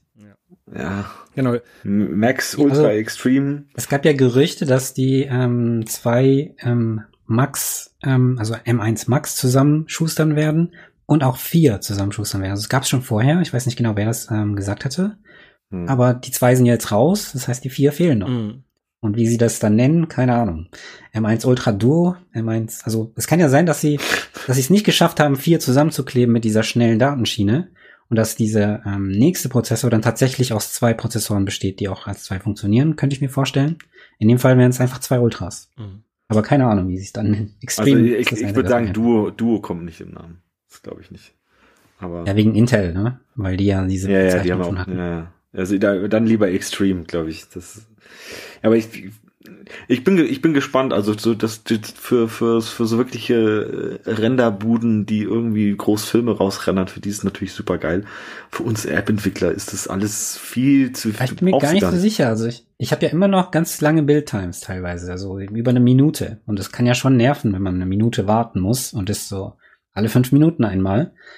Also wenn da jetzt 20 Prozessoren drin sind, also die Grafikeinheiten brauche ich natürlich nicht, aber die, mhm. die Cores im Prozessor selber 20 Cores. Ich denke schon, dass ähm, es beim Entwickeln einen Unterschied macht. Dann hätte, ich, dann hätte Apple gerne 4.600 Euro von dir. Was für ein Mac ja, hast du denn jetzt? Hab, ich habe jetzt den M1 Pro MacBook Pro 16 Zoll. Ach, und da kompilierst du noch eine Minute. Okay. Also je nachdem, was du kompilierst. Äh, ich, teilweise kompiliere ich Sachen drei Minuten. Also wenn ich Tests ausführe, dann dauern, also Tests ausführen ist ja ähm, etwas, was auch lange dauern kann. Mhm. Und je schneller, desto besser. Also das ist so meine Regel für Entwickler. Und ich habe das auch verglichen, M1 Pro mit M1, ähm, M1 Max damals. Und da ist der Unterschied sehr klein, weil du hast ja beim M1 Max genau gleich viele Prozessorkerne. Also zehn mhm. Stück, acht schnelle, zwei langsame.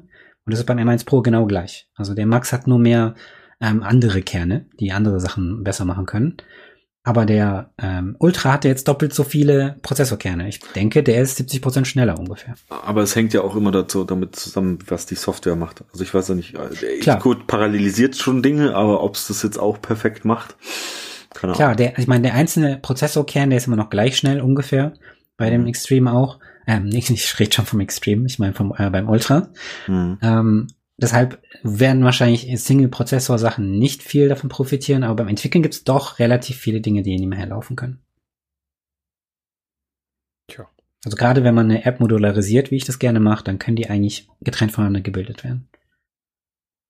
Jetzt Frage, ob es dann auch gemacht wird, ob, ob Xcode schon so schlau wird gemacht, ist. Wird gemacht. Also ja. Apple, Apple hat bei den WWDCs in den letzten Jahren immer wieder auch Videos dazu gebracht, wie man äh, zum Beispiel seine Teststrategie so von der Reihenfolge und Dependencies aufteilen kann, dass mhm. es eben parallel ausführbar ist. Also die versuchen es schon zu machen in Xcode.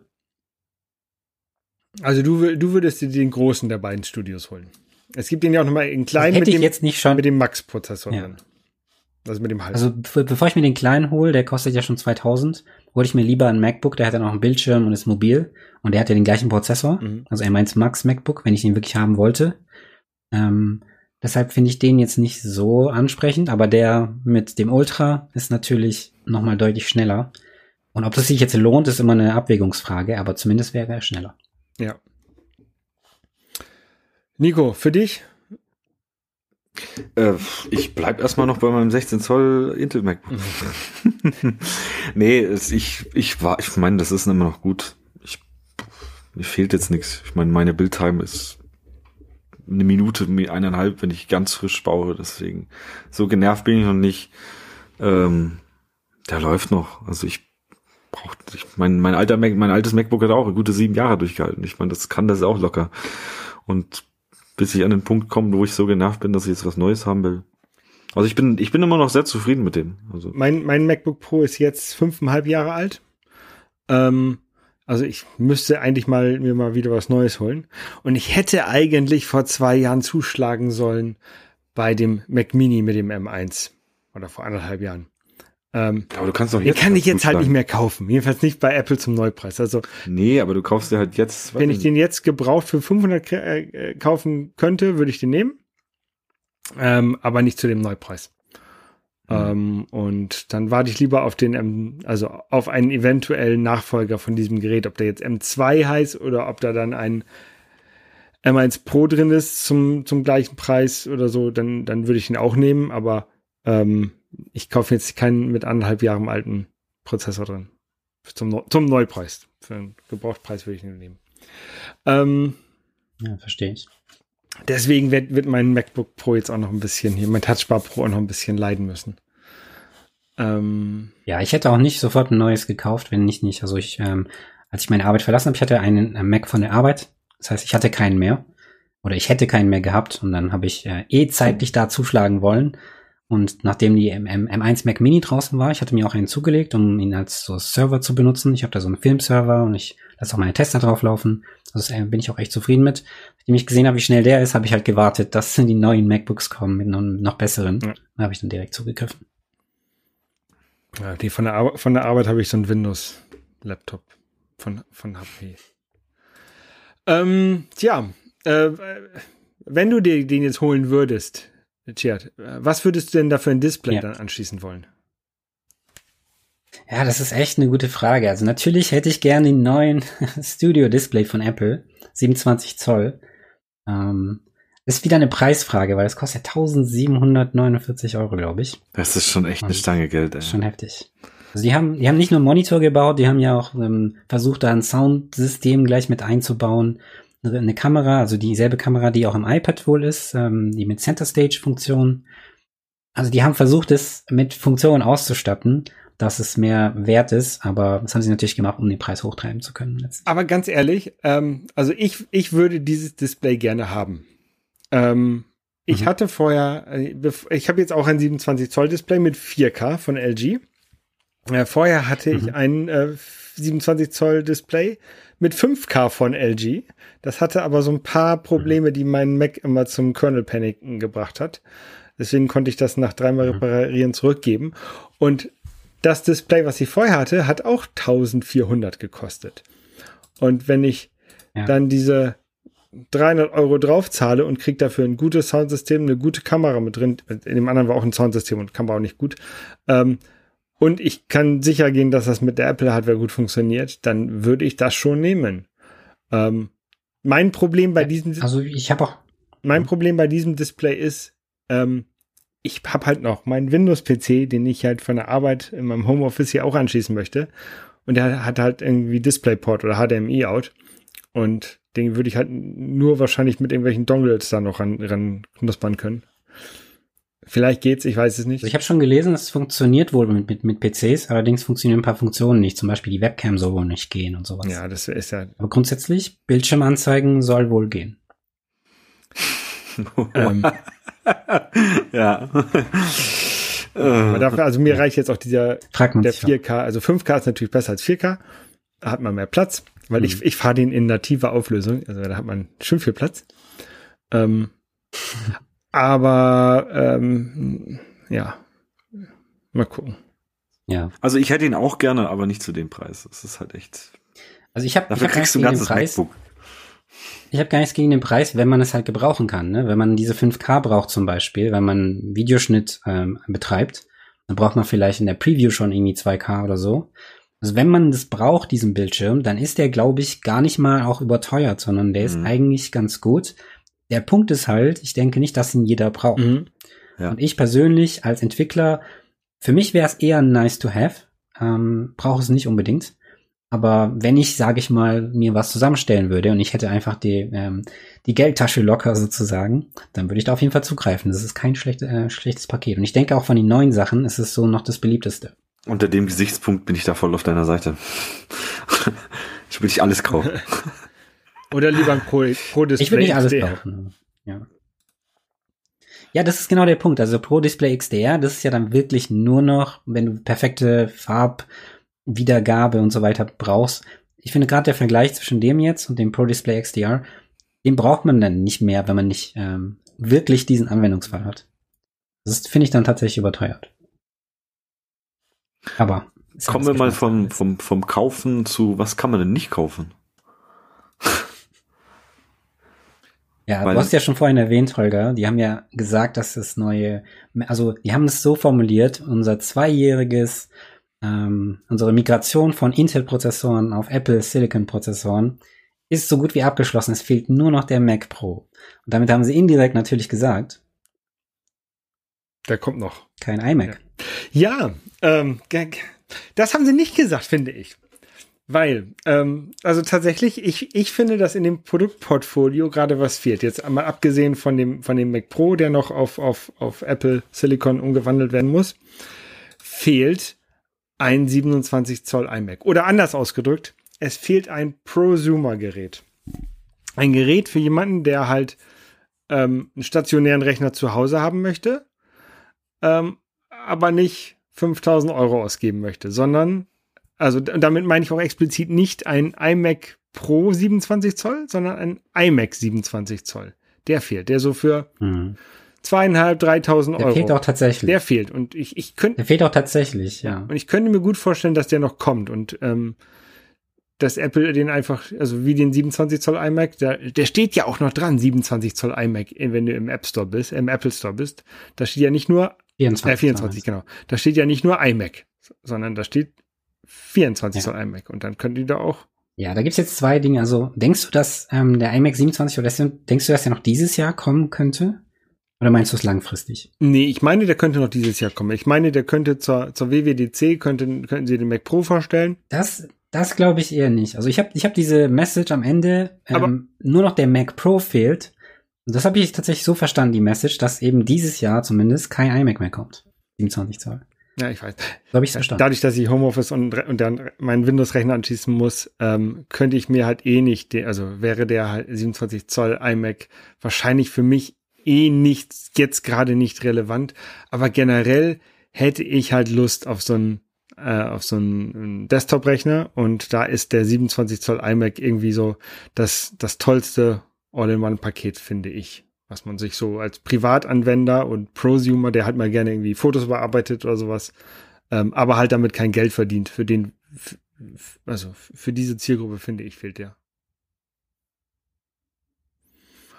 Ja. Ja, vielleicht ist Apple einfach an der Zielgruppe nicht mehr interessiert. Kann vielleicht, sein. kann sein, ja. Vielleicht denken sie sich, vielleicht denken sie sich, wir wollen jetzt sozusagen ein Einsteigerprodukt noch haben, das ist der 24 Zoller und dann wollen wir ein Produkt haben für diejenigen, die genug Platz haben und auch genug ähm, Geld ausgeben wollen. Das ist dann entweder eine Kombination aus Mac Mini und dem neuen oder Display. Laptop.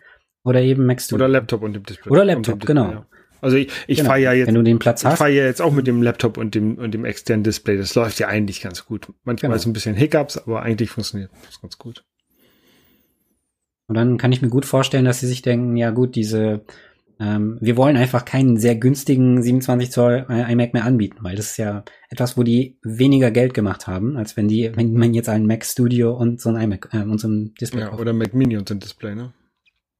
Ja, das, also das finde ich auch. Ich meine, bei so einem iMac hast du immer so ein All-in-One-Gerät bekommen, musstest noch, ich, da waren sogar immer Tastatur und Maus dabei, oder musste man die extra kaufen? Aber er kommt, also kommen in bunt. Ja, also ich bin mir ziemlich sicher, die werden, da wird schon irgendwas wieder kommen, vielleicht nicht dieses Jahr, aber äh, Apple, das, ja. die, Apple ist genauso wie die Autoindustrie. Die müssen für jeden blöden Use Case müssen die was irgendwo die Nische füllen. Ähm, aber ich finde gerade die Use Cases sind ja abgedeckt. Sie haben es nur teurer gemacht.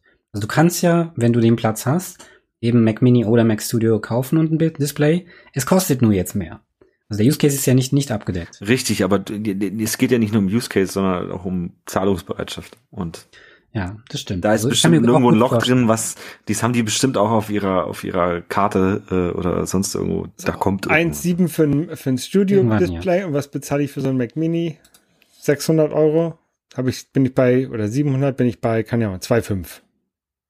Das, und, und, und für den Preis dann All-in-One-Gerät, ein Mac, äh, iMac, wäre schöner, aber natürlich habe ich dann das Problem, dass, also das haben ja auch viele, die jetzt ein äh, iMac 5K haben, der nichts mehr taucht, weil da Intel-Prozessor, und nichts mehr taucht. Ja, aber ähm, die müssen halt das ganze Gerät entsorgen. Ist ja zusammengeklebt. Genau, können, können, die genau. unnötig CO2 ja. äh, ausstoßen. Ja.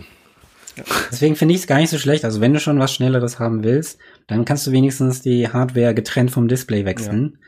Während für, ich sag mal, für weniger ähm, aufwendige Situation. Du, den 24 Zoller, den kannst du wahrscheinlich kaufen und zehn Jahre benutzen. Mehr brauchst du ja dann als Leistung nicht. Ja.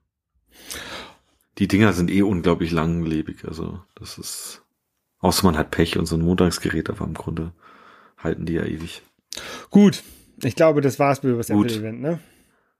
Ja, nee, man kann jetzt noch, ich habe noch, wollte noch anfügen, äh, mit den neuen iPhones kommt jetzt dann auch iOS 15.4 raus. Äh, glaube ich, haben wir auch letztes Mal kurz angesprochen ich will jetzt auch nicht in die Länge ziehen, da ist dieses Universal Control Feature dabei, wo man jetzt den Mauszeiger von in alle Geräte reinziehen kann. Äh, so muss man sich mal so ein Demo-Video angucken, das ist echt cool. Also so Foto von Mac auf iPad ziehen und von iPad aufs iPhone und sonst irgendwas. Also es ist echt brutal, was da abgeht. Dann äh, das Entsperren mit Maske-Feature, neue Emojis und das Impfzertifikat im Wallet. Ähm, ja, äh, Impfzertifikat im Wallet ist ein bisschen spät. Mal gucken, wie lange wir das noch brauchen. In, in eine Zeit lang wird es schon noch gebraucht, aber äh, beim Reisen wahrscheinlich, ne? Wenn du im Flughafen das zeigen musst, vielleicht noch. Ja, ja, aber ich meine, ja, jetzt hat man noch eine Methode mehr. Also, okay. Deine naja. App kann das ja auch, ne? Richtig, das, ich konnte das schon vorher und das geht noch ein, ging einfacher. Einfach Aber die, die große Frage dabei ist, raffen das die Leute, denen du das zeigst, oder sagen die dann, ja, das ist ja gar nicht die Corona-Warn-App, da ist Ja, genau, das ist, das ist nämlich von dem her, das ist immer der, der, der größte, also ich, du kennst ja die Leute mit ihren QR-Code-Augen, äh, die wollen dann halt einfach dein, die wollen sehen, dass da ein Name Oder, steht. Und dass du scrollen die halt, kannst, kennen, damit es kein Screenshot ist. Genau, die, die kennen, die kennen nämlich Kopfpass und die kennen äh, die Corona-Warn-App und da wissen sie schon ungefähr, wie das aussieht und dass es echt ist. So, jetzt kommst du daher mit deinem Wallet und dann, ja. ich meine, das, das mit der Wallet ging ja schon über diese griechische App. Habe ich, ich vorgezeigt. Hoffe, dass am Flughafen, ich hoffe, dass am Flughafen neben, äh, wo ich denke, wo es jetzt noch äh, relevant bleiben wird, tatsächlich gescannt wird und eben nicht wie im Restaurant jemand kurz ein Auge drüber. Also äh, auf Madeira war es so, ich musste einfach vorher Dinge ausfüllen ähm, und ich glaube auch, ich lass mich kurz überlegen, nee, aber am Flughafen so, ja, sind sie geimpft? Ja, okay, dann gehen sie da durch den grünen Gang. Hat dann auch niemand mehr, haben sie einen QR-Code? Ja. So. Mhm. Er kommt aufs Land vielleicht an. Bei Madeira ist es vielleicht so. Wenn ich jetzt nach Japan will, bin mir sicher, die prüfen daher. Ja, ja, das kommt, schon. Es kommt also, auf die Person drauf an, die da gerade sitzt und, und kommt auch immer darauf an. Lust hat oder nicht, das ordentlich zu machen. Mhm.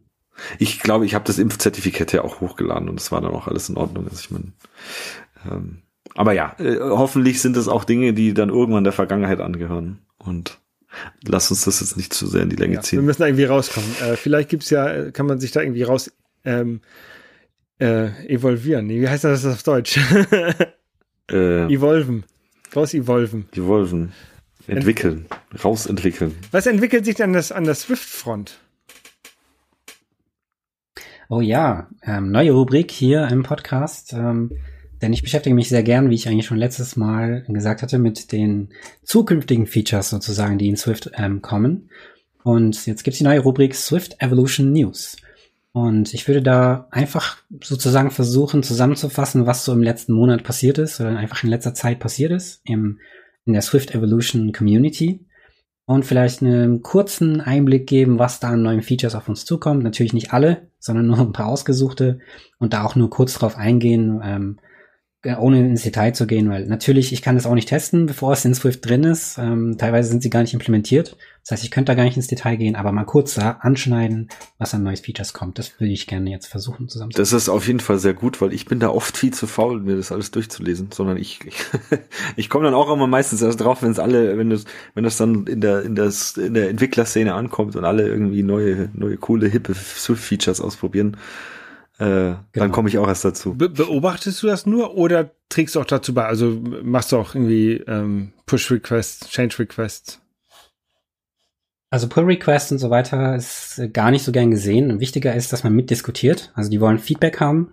Ähm, da gibt es, es gibt ja die Swift Evolution, das ist ja ein ganzes, ein ganzer Prozess. Das fängt an mit einem Pitch, dann kommt ein Early Proposal, dann gibt es eine Discussion und so weiter.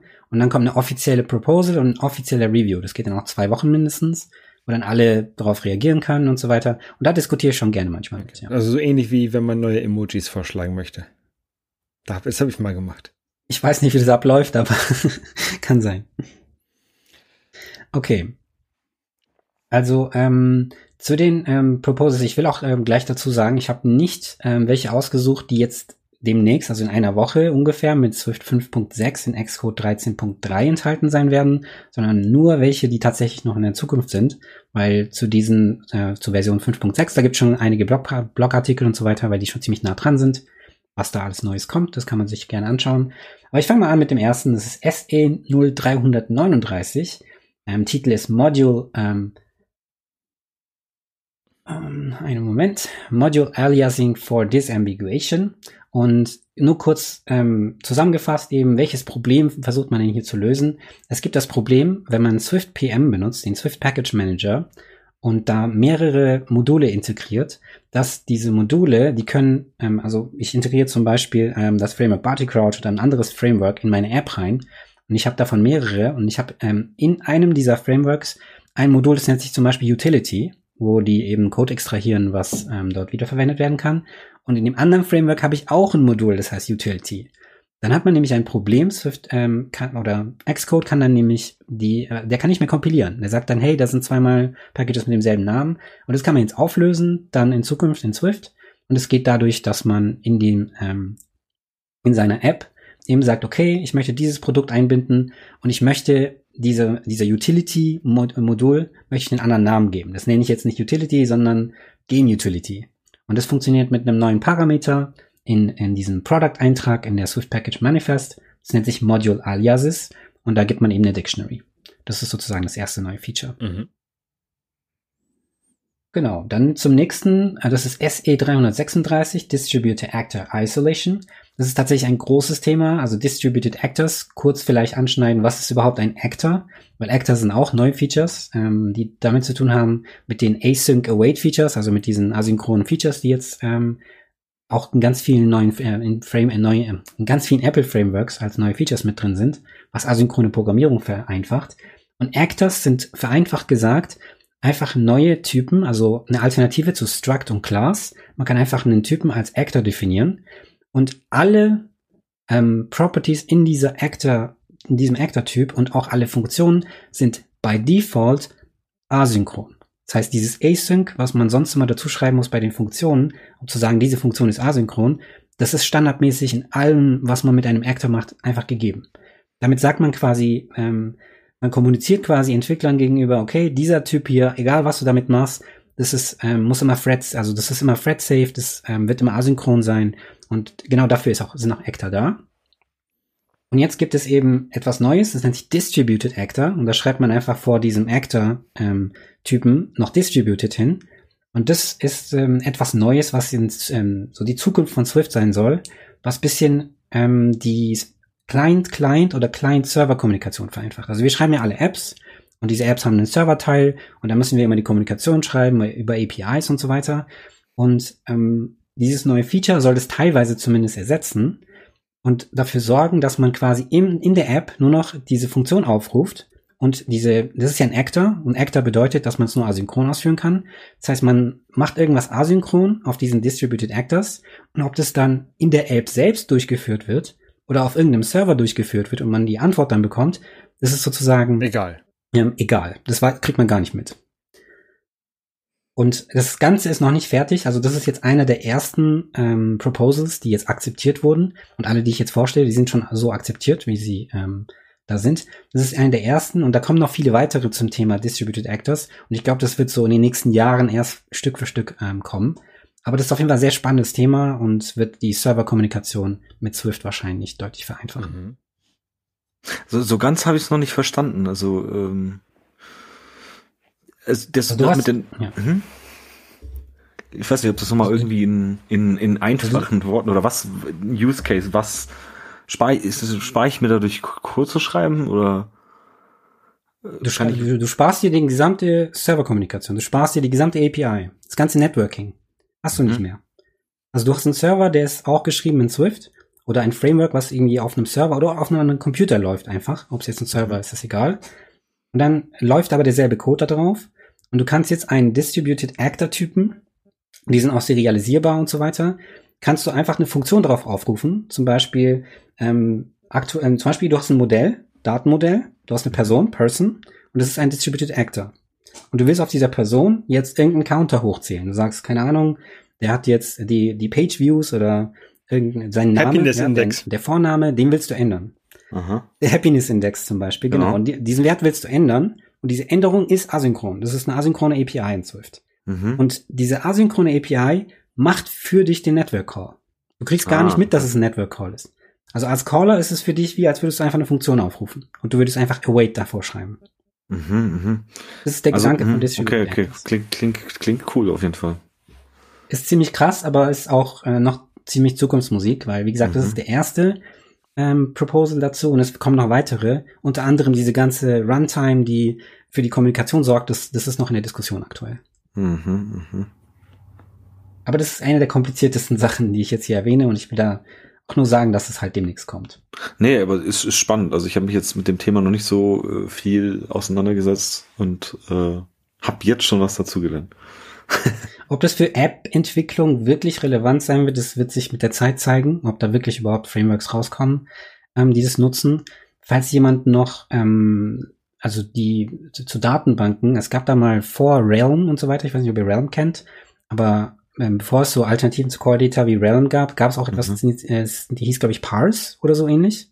Und es hat auch so eine Library, die man einbauen konnte in die App und es hat dann automatisch die Daten kommuniziert und so. So ähnlich stelle ich mir das vor. Aber ehrlich gesagt, ich, ich verstehe Distributed Actor auch nicht 100% im Moment. Aber ein, ist, Aber hört sich auf jeden Fall an wie ein Thema, was man ähm, beobachten sollte, wenn man mit Servern ja. kommunizieren möchte. Genau. Auf jeden Fall. Dann etwas anderes, und das ist diesmal kein Proposal, aber es ist auch in der Swift Evolution ähm, in den Foren passiert. Und zwar weiß nicht, ähm, wisst ihr, wer Swift eigentlich entwickelt hat? Also wer der mhm. Entwickler von Swift ist? Das ist ja Chris Ladner. Und Chris Ladner, ähm, der 2011 mit Swift-Entwicklung angefangen hat, der war ganz lange immer im Swift-Core-Team auch dabei, obwohl er nicht mehr für Apple arbeitet. Also er ist vor fünf Jahren zu Google gewechselt, dann zu Tesla, dann ja, inzwischen arbeitet er, glaube ich, für TensorFlow oder so. Ähm, und ähm, der hat trotzdem immer im Swift-Core-Team mitentwickelt. Und der hat jetzt einen Post gemacht, dass er nicht mehr im Swift Core Team bleiben wird ähm, und hat es dann begründet und hat sozusagen ein bisschen ähm, tatsächlich mit dem Swift Core Team abgerechnet. Und das ist ein interessanter Post, den können wir auf jeden Fall auch verlinken.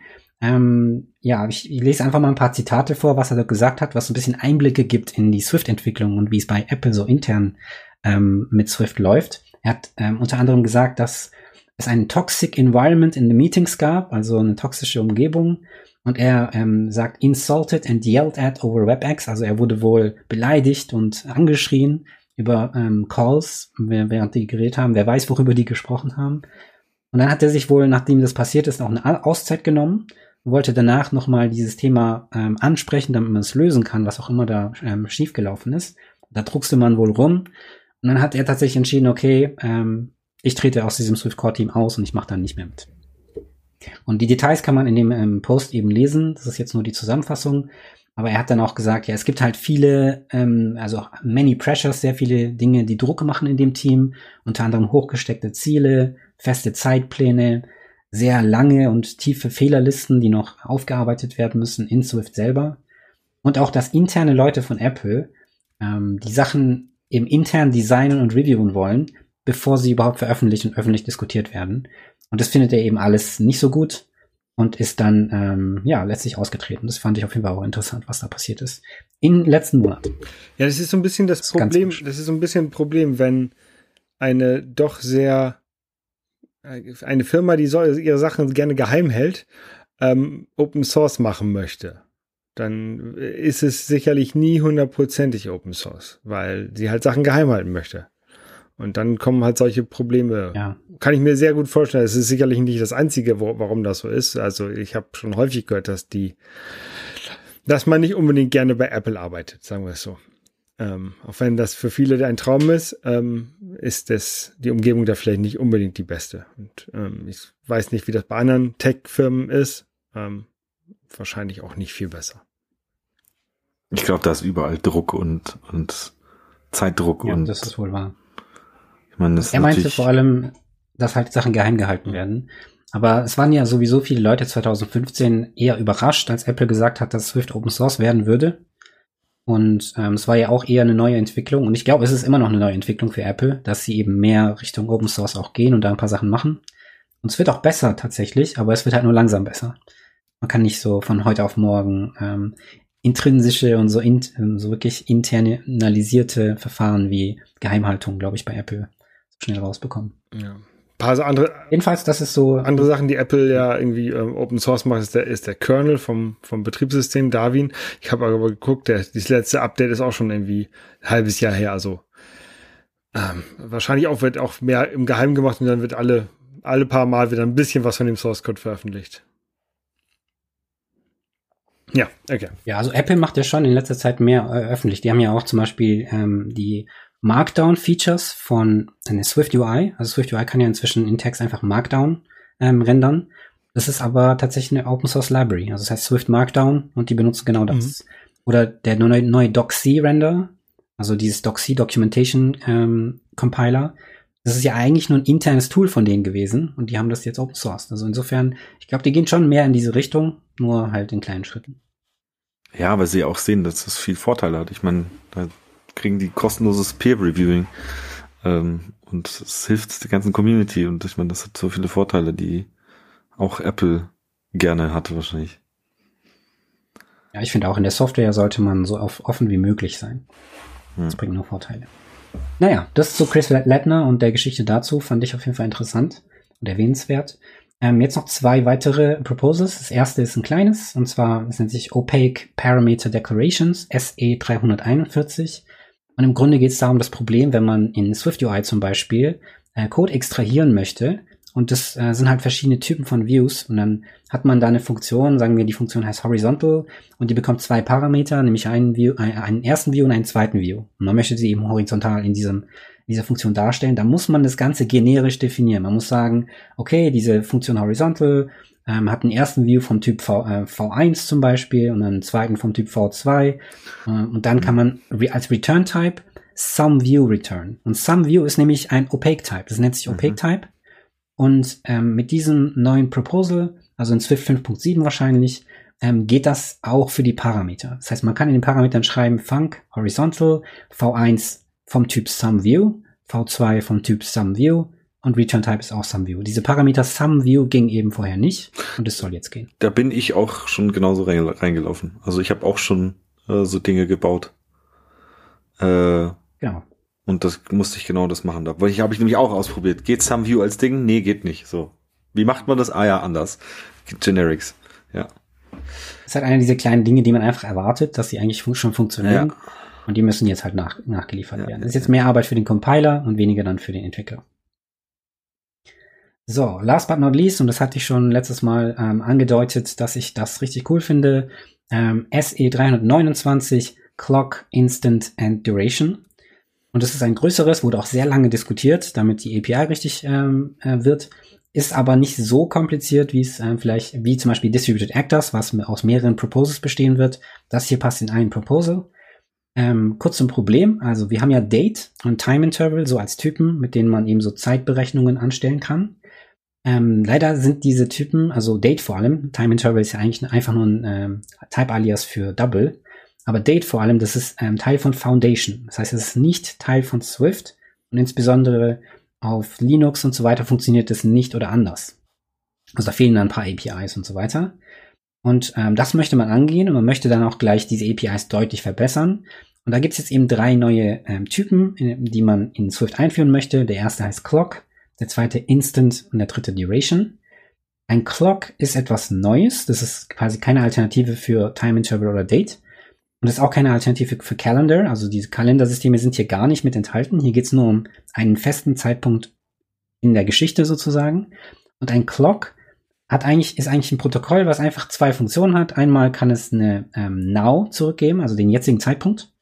Und das zweite ist, es kann sleepen. Also du kannst ähm, sozusagen einen Timer erstellen, der dann nach einer bestimmten Zeit irgendwas mhm. ausführt. Mhm.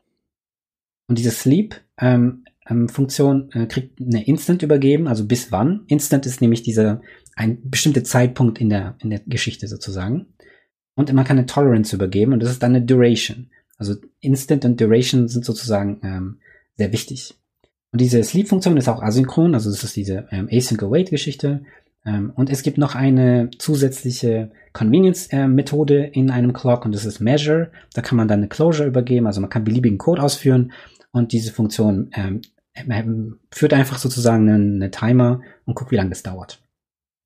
Das ist ein Clock. Ähm, dann gibt es eine Instant.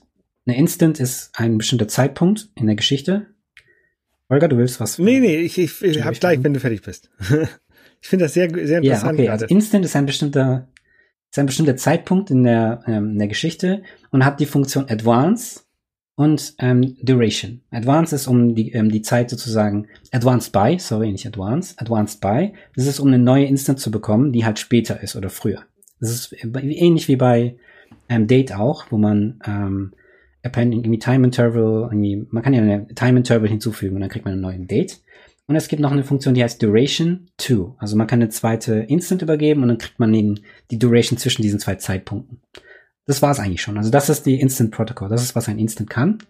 Und es hat noch ein bisschen Arithmetik, dass man Sachen addieren äh, kann. Man kann dann zwei Zeitpunkte zusammen addieren und dann kommt ein neuer Zeitpunkt raus und so weiter.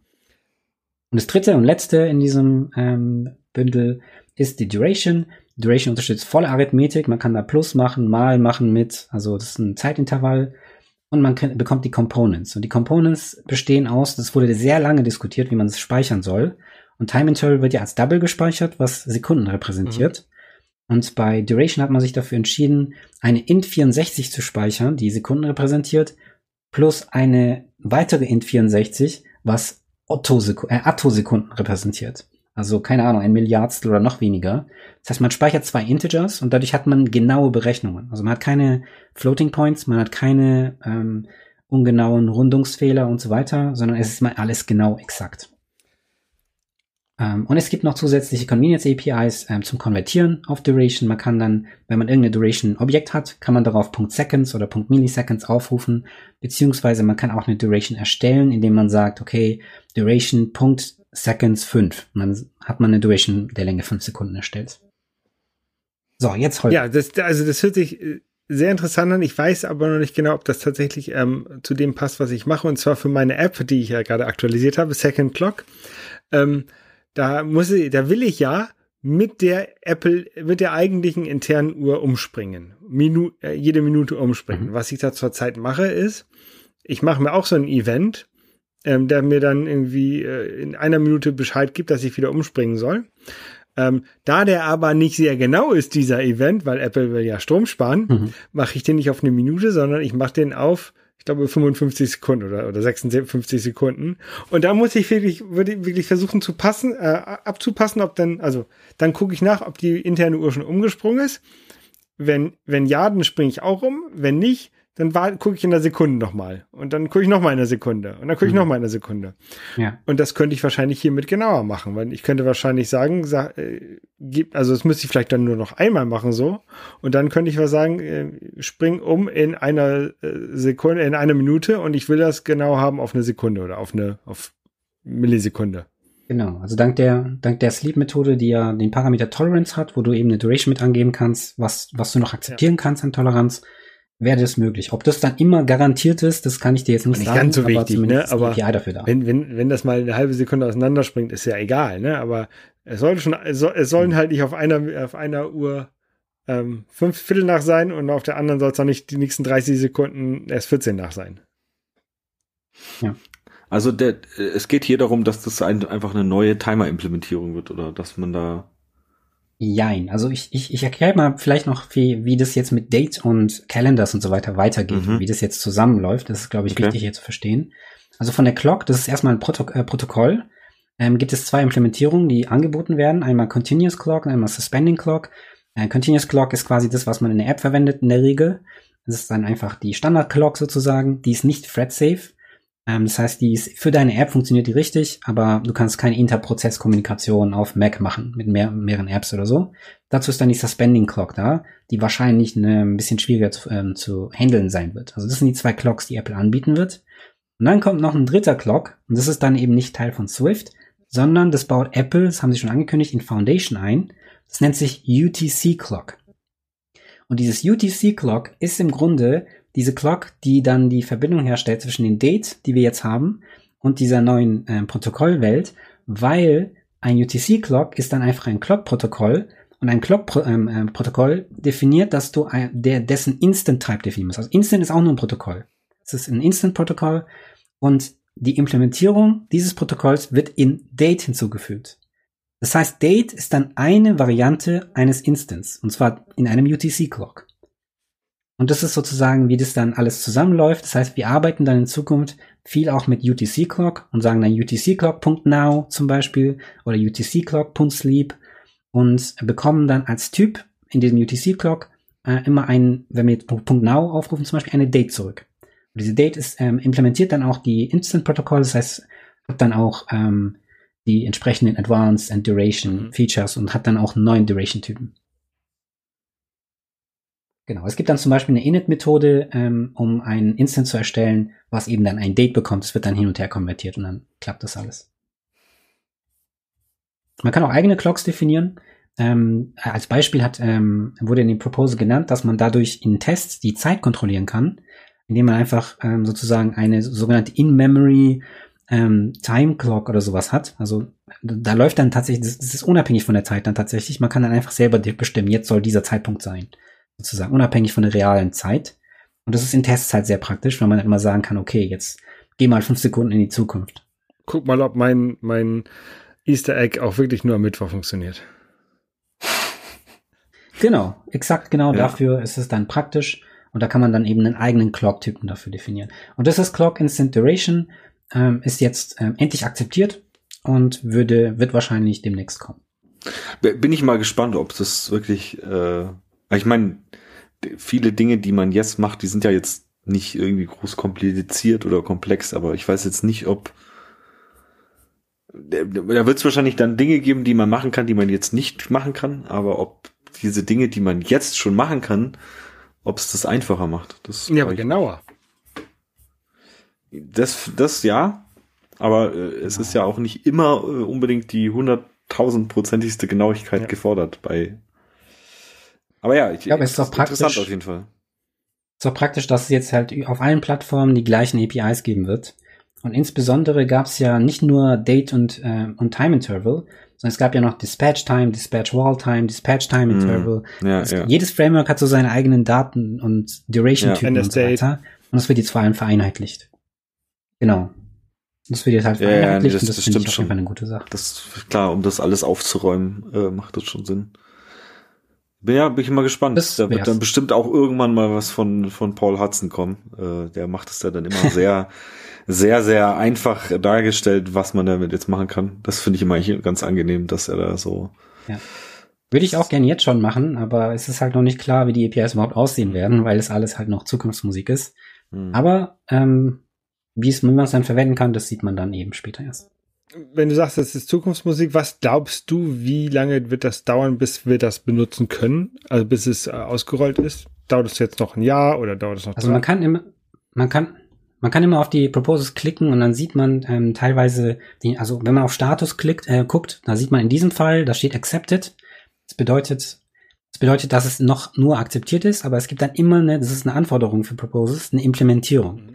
Wenn ich da draufklicke, das ist eine Pull Request ähm, ähm, auf GitHub ähm, Apple-Swift, da sieht man, das ist schon gemerged in den Main Branch.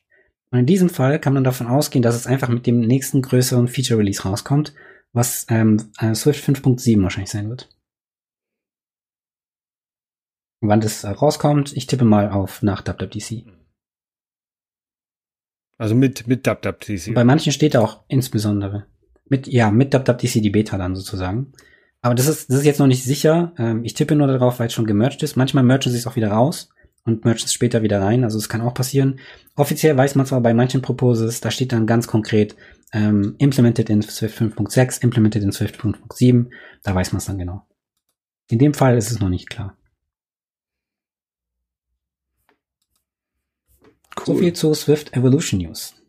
Finde ich auf jeden Fall eine sehr gute Kategorie. Macht mir, macht mir jetzt schon beim Zuhören. Kopfschmerzen. ja, ja, man muss, man muss jetzt gerade vielleicht für den, für den Schluss immer ein bisschen, äh, man muss schon viel Informationen noch mal zum Verarbeiten und äh, Aufmerksamkeit und Nachdenken und so. Äh, aber dann vielleicht muss man gucken, ob wir die vielleicht doch mal irgendwie nicht ganz an Schluss machen. Aber an sich finde ich die gut. Bräuchten wir vielleicht so eine kleine musikalischen Trenner für, zum nächsten Thema. Und damit ja. kommen wir zum ja. Framework der Woche. Swift Parsing. Was ist denn Swift Parsing? Ich darf, glaube ich, weiterreden. Genau. Klar. Genau, Swift Parsing. So, Swift Parsing ist ein Framework, ähm, wie es schon im Namen steht, geht es da um Parsing. Den, den Stadtteil? Von, das, den Münchner Stadtteil? genau, Sw München Swift Parsing. Richtig, genau, Holger. Gut. Und da dann Taylor Swift in Parsing oder so. Ja, genau, ja. genau. Ähm, also diese Library ist von ähm, zwei, ähm, also zwei Entwicklern, die heißen Brandon Williams und ähm, Steven Sealis. Die machen nämlich Point Free, also pointfree.co. Die machen da so eine Videoserie sozusagen. Das ist auch paid größtenteils mit ein paar äh, kostenlosen Videos, aber da haben sie das durchentwickelt. Und diese Parsing Library ist im Grunde eine Parsing Library, die eine bestimmte Eigenschaft hat, die ich richtig cool finde. Und das ist, dass man die Parser in einer Swift UI ähnlichen Struktur schreiben kann. Das heißt, man sagt nicht irgendwie, okay, jetzt parse mal irgendwie, also die Library hatte tatsächlich früher, die, ähm, die ähm, war nicht Swift UI konform, also hatte keine Result Builders eingesetzt. Und da musste man sagen, okay, hier ist eine äh, Funktion, parse erstmal diesen Teil, dann diesen Teil. Aber jetzt kann man inzwischen einfach sagen, okay, ich will zum Beispiel, sagen wir eine CSV-Datei parsen. Dann sage ich einfach parse und dann definiere ich, wie eine CSV-Datei strukturiert ist oder wie meine CSV-Datei, die ich erwarte, strukturiert ist, Stück für Stück, wie ich auch Views definiere in SwiftUI. Also da schreibt man dann zum Beispiel, ähm, wenn man ähm, Parse hat und dann möchte man, ähm, man hat zum Beispiel let x gleich 5. Ja, ich möchte let x gleich 5, ähm, Code möchte ich parsen. Dann sage ich, okay, parse, öffne ich eine geschweifte Klammer, dann sage ich da drin, okay, prefix up to ist gleich. Prefix up to ist ein Typ, wie in View. Und als Parameter übergebe ich ist gleich als ein String. Dann nehme ich dieses let x sozusagen und fange das in diesem Prefix up to ein. Und in der nächsten Zeile schreibe ich, okay, ähm, einfach ein String ist gleich, also der soll jetzt ein ist gleich parsen. Dann habe ich let x als ersten Teil, ein ist gleich als zweiten Teil und dann sage ich noch int.parser, was in dieser Library definiert ist. Dann parst er mir noch ein int und dann habe ich alle drei Teile geparsed und kriege das sozusagen als Output zurück. In dem Fall kriege ich dieses ist gleich nicht zurück, weil äh, wenn ich ein ist gleich hinschreibe, dann will ich ja nichts lesen. Aber wenn ich Prefix up to sage, dann will ich wohl diesen Part lesen. Und auch int.parser, dann will ich den int lesen. Dann kriege ich am Ende eine Tupel zurück mit dem äh, String let x und einen zweiten Tupel mit dem mit der Zahl. Mhm. Und ähm, es gibt ganz viele Beispiele in dieser Library, was man damit alles machen kann.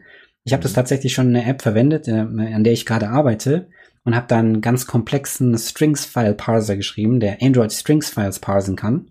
Also schon recht komplex, aber man kann auch sehr einfache Strukturen damit parsen. Und die haben da auch Beispiele ähm, in ihrer Library. Ähm, ich empfehle da den Benchmark-Ordner. Also wenn man ähm, die Library öffnet, dann auf Sources geht, dann Swift äh, Benchmark, dann findet man, da haben sie nämlich ganz viele Beispiele implementiert, um einfach zu sehen, wie schnell ihr Parser ist. Und da findet man Beispiele für einen CSV-Parser, für einen Color-Hex-Parser mit RGB, dann einen HTTP-Request-Parser, einen JSON-Parser, Routing-Parser. Also kann ich nur empfehlen und es macht echt Spaß, damit zu entwickeln. Und ähm, ja, finde ich richtig cool. Ja, also ich finde auch gerade, ähm, ich glaube, wir hatten ja auch privat schon mal kurz drüber gesprochen. Ich habe da nämlich auch mal so ein bisschen mit, ja, bis irgendwie String bis zu einem Doppel Doppelpunkt und dann das danach und so weiter. Und das musste ja in, in Swift mit, ist gar nicht, also mit Ranges musst du dann arbeiten und so weiter, aber es ist nicht gut lesbar und äh, ja, einfache Dinge kann man schon mit den Ranges machen, aber wenn man natürlich dann irgendwie so eine App baut, wo du das, äh, sag ich mal, heavily benutzt, dann sollte man echt gucken, dass man auf so eine Library geht, weil die hilft einem dann da schon ungemein, auch bei einfach von der Lesbarkeit her. Ja. Genau, und ich bin generell ein großer Fan von fast allem, was äh, Point Free macht. Also die haben, das ist nicht die einzige Library, die sie rausgebracht haben. Hm. Kann man auch gerne mal noch nach weiteren schauen. Aber diese Library habe ich halt großen Einsatz gehabt und ich glaube, die ist recht flexibel einsetzbar. Weil Parsing letztlich, also ich nehme mal ein anderes Beispiel. Ich habe ähm, öfter auch Regular Expressions in meinem Code gebraucht. Das heißt, ich habe dann Strings definiert, die irgendwie so eine bestimmte Struktur da wiedergeben mit Punkt, Stern und so weiter, diesen ganzen Matchern, die es da gibt, Backslash S, um ähm, Whitespaces zu finden, etc. Und ähm, das war halt nie lesbar. Ja? Andere Entwickler haben es dann nicht verstanden, was diese Regular Expression genau gemacht hat. Und man kann mit dieser Library sogar Regular Expression ähm, komplett ersetzen. Ich habe da auch einen ähm, ähm, einen Pull-Request schon gestellt, beziehungsweise eine Discussion in dieser Library auf GitHub, wo ich das genauer erkläre mit einem Beispiel, wie ich das gemacht habe. Man braucht dann nämlich eine kleine Extension dafür, aber das sind drei, vier Zeilen Code, das ist dann kein Problem. Und dann kann man ähm, eben so einen Parser schreiben und einfach sagen, anstatt parse, also dass er die Daten rausliest, sagt, fragt man einfach matches. Das ist dann eine Funktion, die einfach ein Boolean zurückgibt. Und wenn diese Struktur, die man definiert hat, in dem String dann matcht, dann kriegt man eben true zurück und wenn nicht, dann false. Genau wie eine Regular Expression eben funktioniert. Mhm. Das ist noch ein Anwendungsfall mehr, wo man diese Library benutzen kann. Mhm, mhm. Ja, ich merke schon, es ist schon. also, also, nee, es ist, vor allen Dingen ist es sehr komplex. Also wir hatten, wir hatten in der Vordiskussion ja. ähm, zur, zur Folge heute überlegt, was für ein äh, Framework der Woche äh, wir machen sollen. Und ich hatte irgendwie so eine, eine Sammlung von, von kleinen Fahnen. da ist das hier doch deutlich komplexer. Obwohl die kleinen Stimmt, Fahnen auch gut sind. Aber da, ich meine, äh, die, die, kleinen Fahnen, ich meine, die kannst du aber auch mit mit äh, mit Emojis machen, ja. ne? Ja. Ähm, also außer natürlich in China, dann hast du ein Problem mit der Taiwan-Flagge, aber gut, das ist ein anderes Thema. Vielen Dank für dieses äh, interessante Framework. Ich weiß noch nicht, ob ich das gebrauchen kann, ja, aber es ist komplex, ich gebe es zu. Hört sich auf jeden Fall sehr interessant. Es ist komplex, man braucht eine Weile, bis man es komplett kapiert hat, aber das Gute ist, es ist gut dokumentiert und es gibt viele Beispiele, also man kann da wirklich viel, viel abgucken. Naja, du kannst eigentlich schon, sobald du irgendwas aus irgendeinem String auch an irgendeiner Stelle raushaben willst, ist es wahrscheinlich das Richtige dafür. Ja. Gut. Jo. Dann äh, würde ich sagen, schließen wir, schließen wir das Tagebuch. Ähm, haben wir, haben wir heute lange reingeschrieben. Genau. Eine zwei, fast zwei Stunden Folge vom Tagebuch. Ähm, aber das ist, äh, fände ich sehr cool und ähm, ich habe, ich habe sehr viel gelernt. Ich bin ein bisschen sehr überfordert von diesen ganzen Swift Evolution News, obwohl da auch einiges Cooles bei war. Ähm, und ich bin mir sicher, dass ich mir kein Studio Mac kaufe. Ich, ich glaube, wir werden, wir werden das mal ein bisschen, äh, ich meine, ich habe auch ein bisschen lang geredet, vielleicht mal ein bisschen rum, umschieben, das vielleicht irgendwo mehr in die Mitte. Ich glaube auch, dass das eigentlich auch so die Dinge sind, die ein bisschen ja, äh, Kon Konzentration auch brauchen und natürlich hat man die am Anfang eher als am Schluss. Ähm, ja. Gut. Ansonsten bis zum nächsten Mal, ne? Bis zum nächsten Mal. Bis dahin. Ciao. Tschüss. Tschüss.